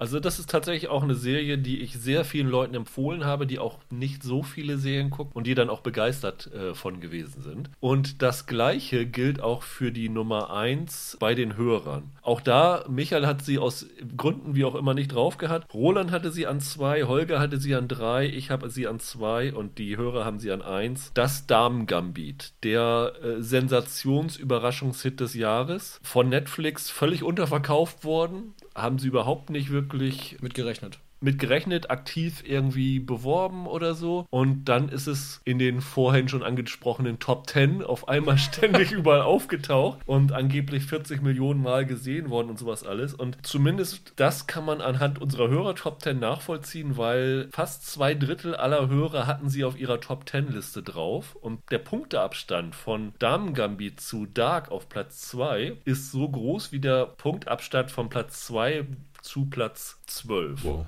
Also das ist quasi Okay, das, wow. das Tschernobyl von diesem Jahr.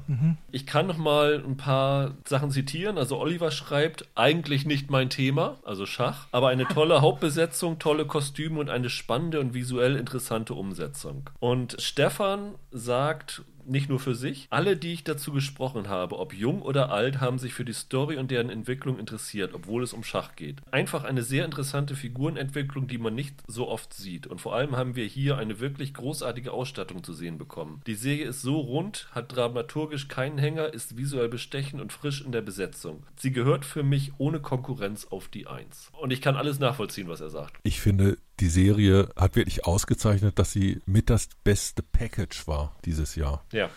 Als Frauenporträt oder Mädchenporträt, als Sportfilm, wenn man Schach als Sport begreifen will, als Ausstattungsfilm hat die in allen Bereichen geliefert. Und das ist eine Sache, die man auch erstmal hinkriegen muss. Es fällt mir fast schwer, einzelne Stärken rauszugreifen bei dieser Serie. Oder umgekehrt wirklich große Schwächen benennen zu können. Ja, deshalb für mich kein Wunder, dass die bei so vielen so hoch gewertet wird. Das Package war einfach sehr verführerisch. Ich bin echt froh, Holger, dass wir da früh dran waren mit dem Podcast, dass wir es gleich gemacht haben und so quasi als Trailblazer funktionieren konnten, statt im Nachklapp sich ranzuhängen und sagen, ah, guck mal, die Serie, über die alle reden, die ist echt gut, sondern wir haben es ja tatsächlich gesehen, ohne dass wir eine Ahnung hatten, was das für ein, für ein Phänomen werden würde. Also Ja, da lagen keine Kritiken vor in dem Moment. Die hat uns selber überzeugt. Nur um Beispiel zu nennen, ihr kennt ja alle diese Funko-Pop-Figuren, da draußen wahrscheinlich auch, die ja so für eher so Nerd-Kram sind. Harry Potter, Star Wars Figuren, Zurück in die Zukunft und was und Game of Thrones und was weiß ich alles. Und da kommen jetzt tatsächlich Queen's Gambit Figuren raus. Das zeigt eigentlich so die absolute Durchdringung von der Serie, vom popkulturellen Gespräch in 2020. Also ich habe Profigolfer gesehen, die geschwärmt haben, dass sie das Damen-Gambit durchgeguckt haben und sowas alles. Das hat wirklich sich so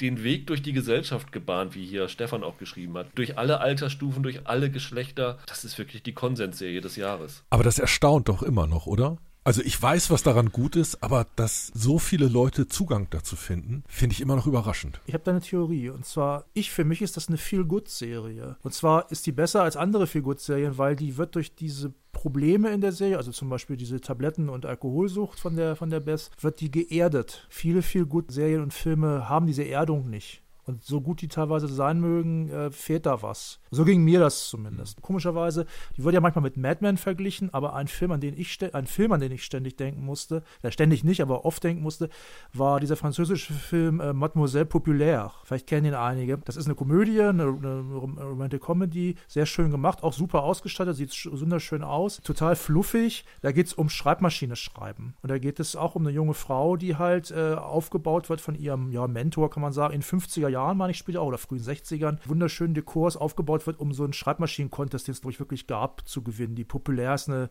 wenn ich mich richtig erinnere, ist die populär eine, eine Name von der Schreibmaschine. Der macht wahnsinnig viel Spaß, hat auch tolle Musik, der Film, aber da gibt es halt keine Erdung. Das ist ein fluffiger Comic. Das ist so, wie wenn man alte Comics von, äh, was weiß ich, Spirou oder sowas liest, oder Tim und Struppi oder so. Nur halt als Romcom. Und hier ist das aber anders. Hier gibt es halt diese, diese Probleme, die die Figuren haben und die glaubwürdig sind. Ja, und ich glaube, das ist halt eine, also was Holger meinte auch mit Package, das ist halt auch so ein, äh, die, durch diese Kombination war die auch im Corona-Jahr halt auch eine, man konnte eine, eine wirklich anspruchsvolle Feel-Good-Serie gucken. Glaub, ich glaube, das ist eines der Geheimnisse. So eine Theorie. Ich, also. ich glaube auch, das ist die Serie, die man jetzt gebraucht hat, die auch in keiner anderen Zeit so funktioniert hätte. Und ich weiß auch, Holger und ich haben darüber gesprochen, dass du vorkonditioniert bist vom Serienkonsum, da immer das Schlimmste zu erwarten. Da braucht es einen Blick in den Rückspiegel und du denkst, oh nein, jetzt wird die vergewaltigt und sowas alles. Und du hast, warst so mental darauf vorbereitet, dass die Serie in eine Richtung von I Know This Much Is True geht. Und das hat sie aber nicht gemacht. Und deswegen, glaube ich, funktioniert sie jetzt auch so gut und ist so universell geliebt. Könnte ich mir gut vorstellen. Ja, dann haben wir es geschafft geschafft.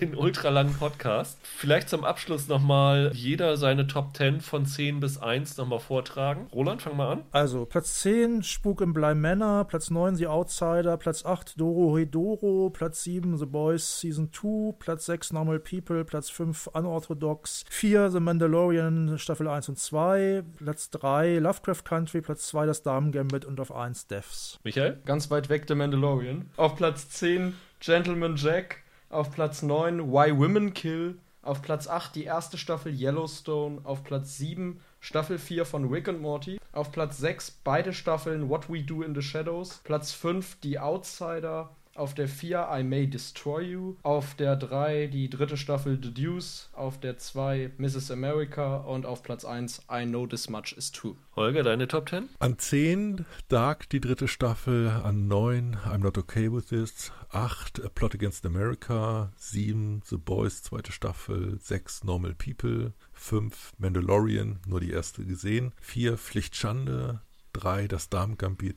2 Lovecraft Country. Und 1 Devs. Meine 10 Little Fires Everywhere, meine 9 Staffel 4 von The Crown, meine 8 Gentleman Jack, meine 7 I'm Not Okay With This, meine 6 Ted Lasso, meine 5 Mandalorian Staffel 1 und 2, meine 4 The Plot Against America, meine 3 I May Destroy You, meine 2 Das Damen-Gambit, meine 1 Normal People. Und die wichtigste Top 10, nämlich eure, die 10 The Crown Staffel 4, die 9 Unorthodox, die 8 Gangs of London, die 7 Ted Lasso, die 6 Devs, die 5 The Plot Against America, die 4 Mandalorian, die 3 Normal People, die 2 Staffel 3 von Dark und die 1 Das Damen-Gambit. Und wie im letzten Jahr muss ich wieder sagen, eine fantastische Hörer-Top 10. Also wir können stolz auf euch sein. Also ihr habt wirklich echt gut gemacht. Ich kann noch mal weiter eben kurz vorlesen, wie es weiterging bei euch. Äh, die Serien, die es knapp verpasst haben. Better Call Saul Staffel 5. I Know This Much Is True. Little Fires Everywhere Staffel Staffel 3 von Ozark, Staffel 2 von Boys, Staffel 2 von Sex Education, The Great auf 17, The Last Dance auf 18, auf 19 I Am Not Okay With This und auf der 20 Staffel 2 von Umbrella Academy. Das waren so die weiteren Ränge bei euch. Dann danke ich hier in die Runde, dass wir uns hier alle so zu so später Zeit auf so verschiedenen Kontinenten zusammengefügt haben und hoffe, dass die Aufnahmen alle geklappt haben und dass wir euch einen schönen Podcast präsentieren. Kommt gut ins neue Jahr oder wenn ihr das hört, hoffe ich, dass ihr gut ins neue Jahr gekommen seid und hoffentlich wird gesellschaftlich 2021 ein besseres Jahr und vielleicht auch was Serien angeht in der Spitze noch ein stärkeres Jahr wieder. Bis dahin, macht's gut. Ciao, ciao. Ciao. Auf Wiedersehen. Tschüss.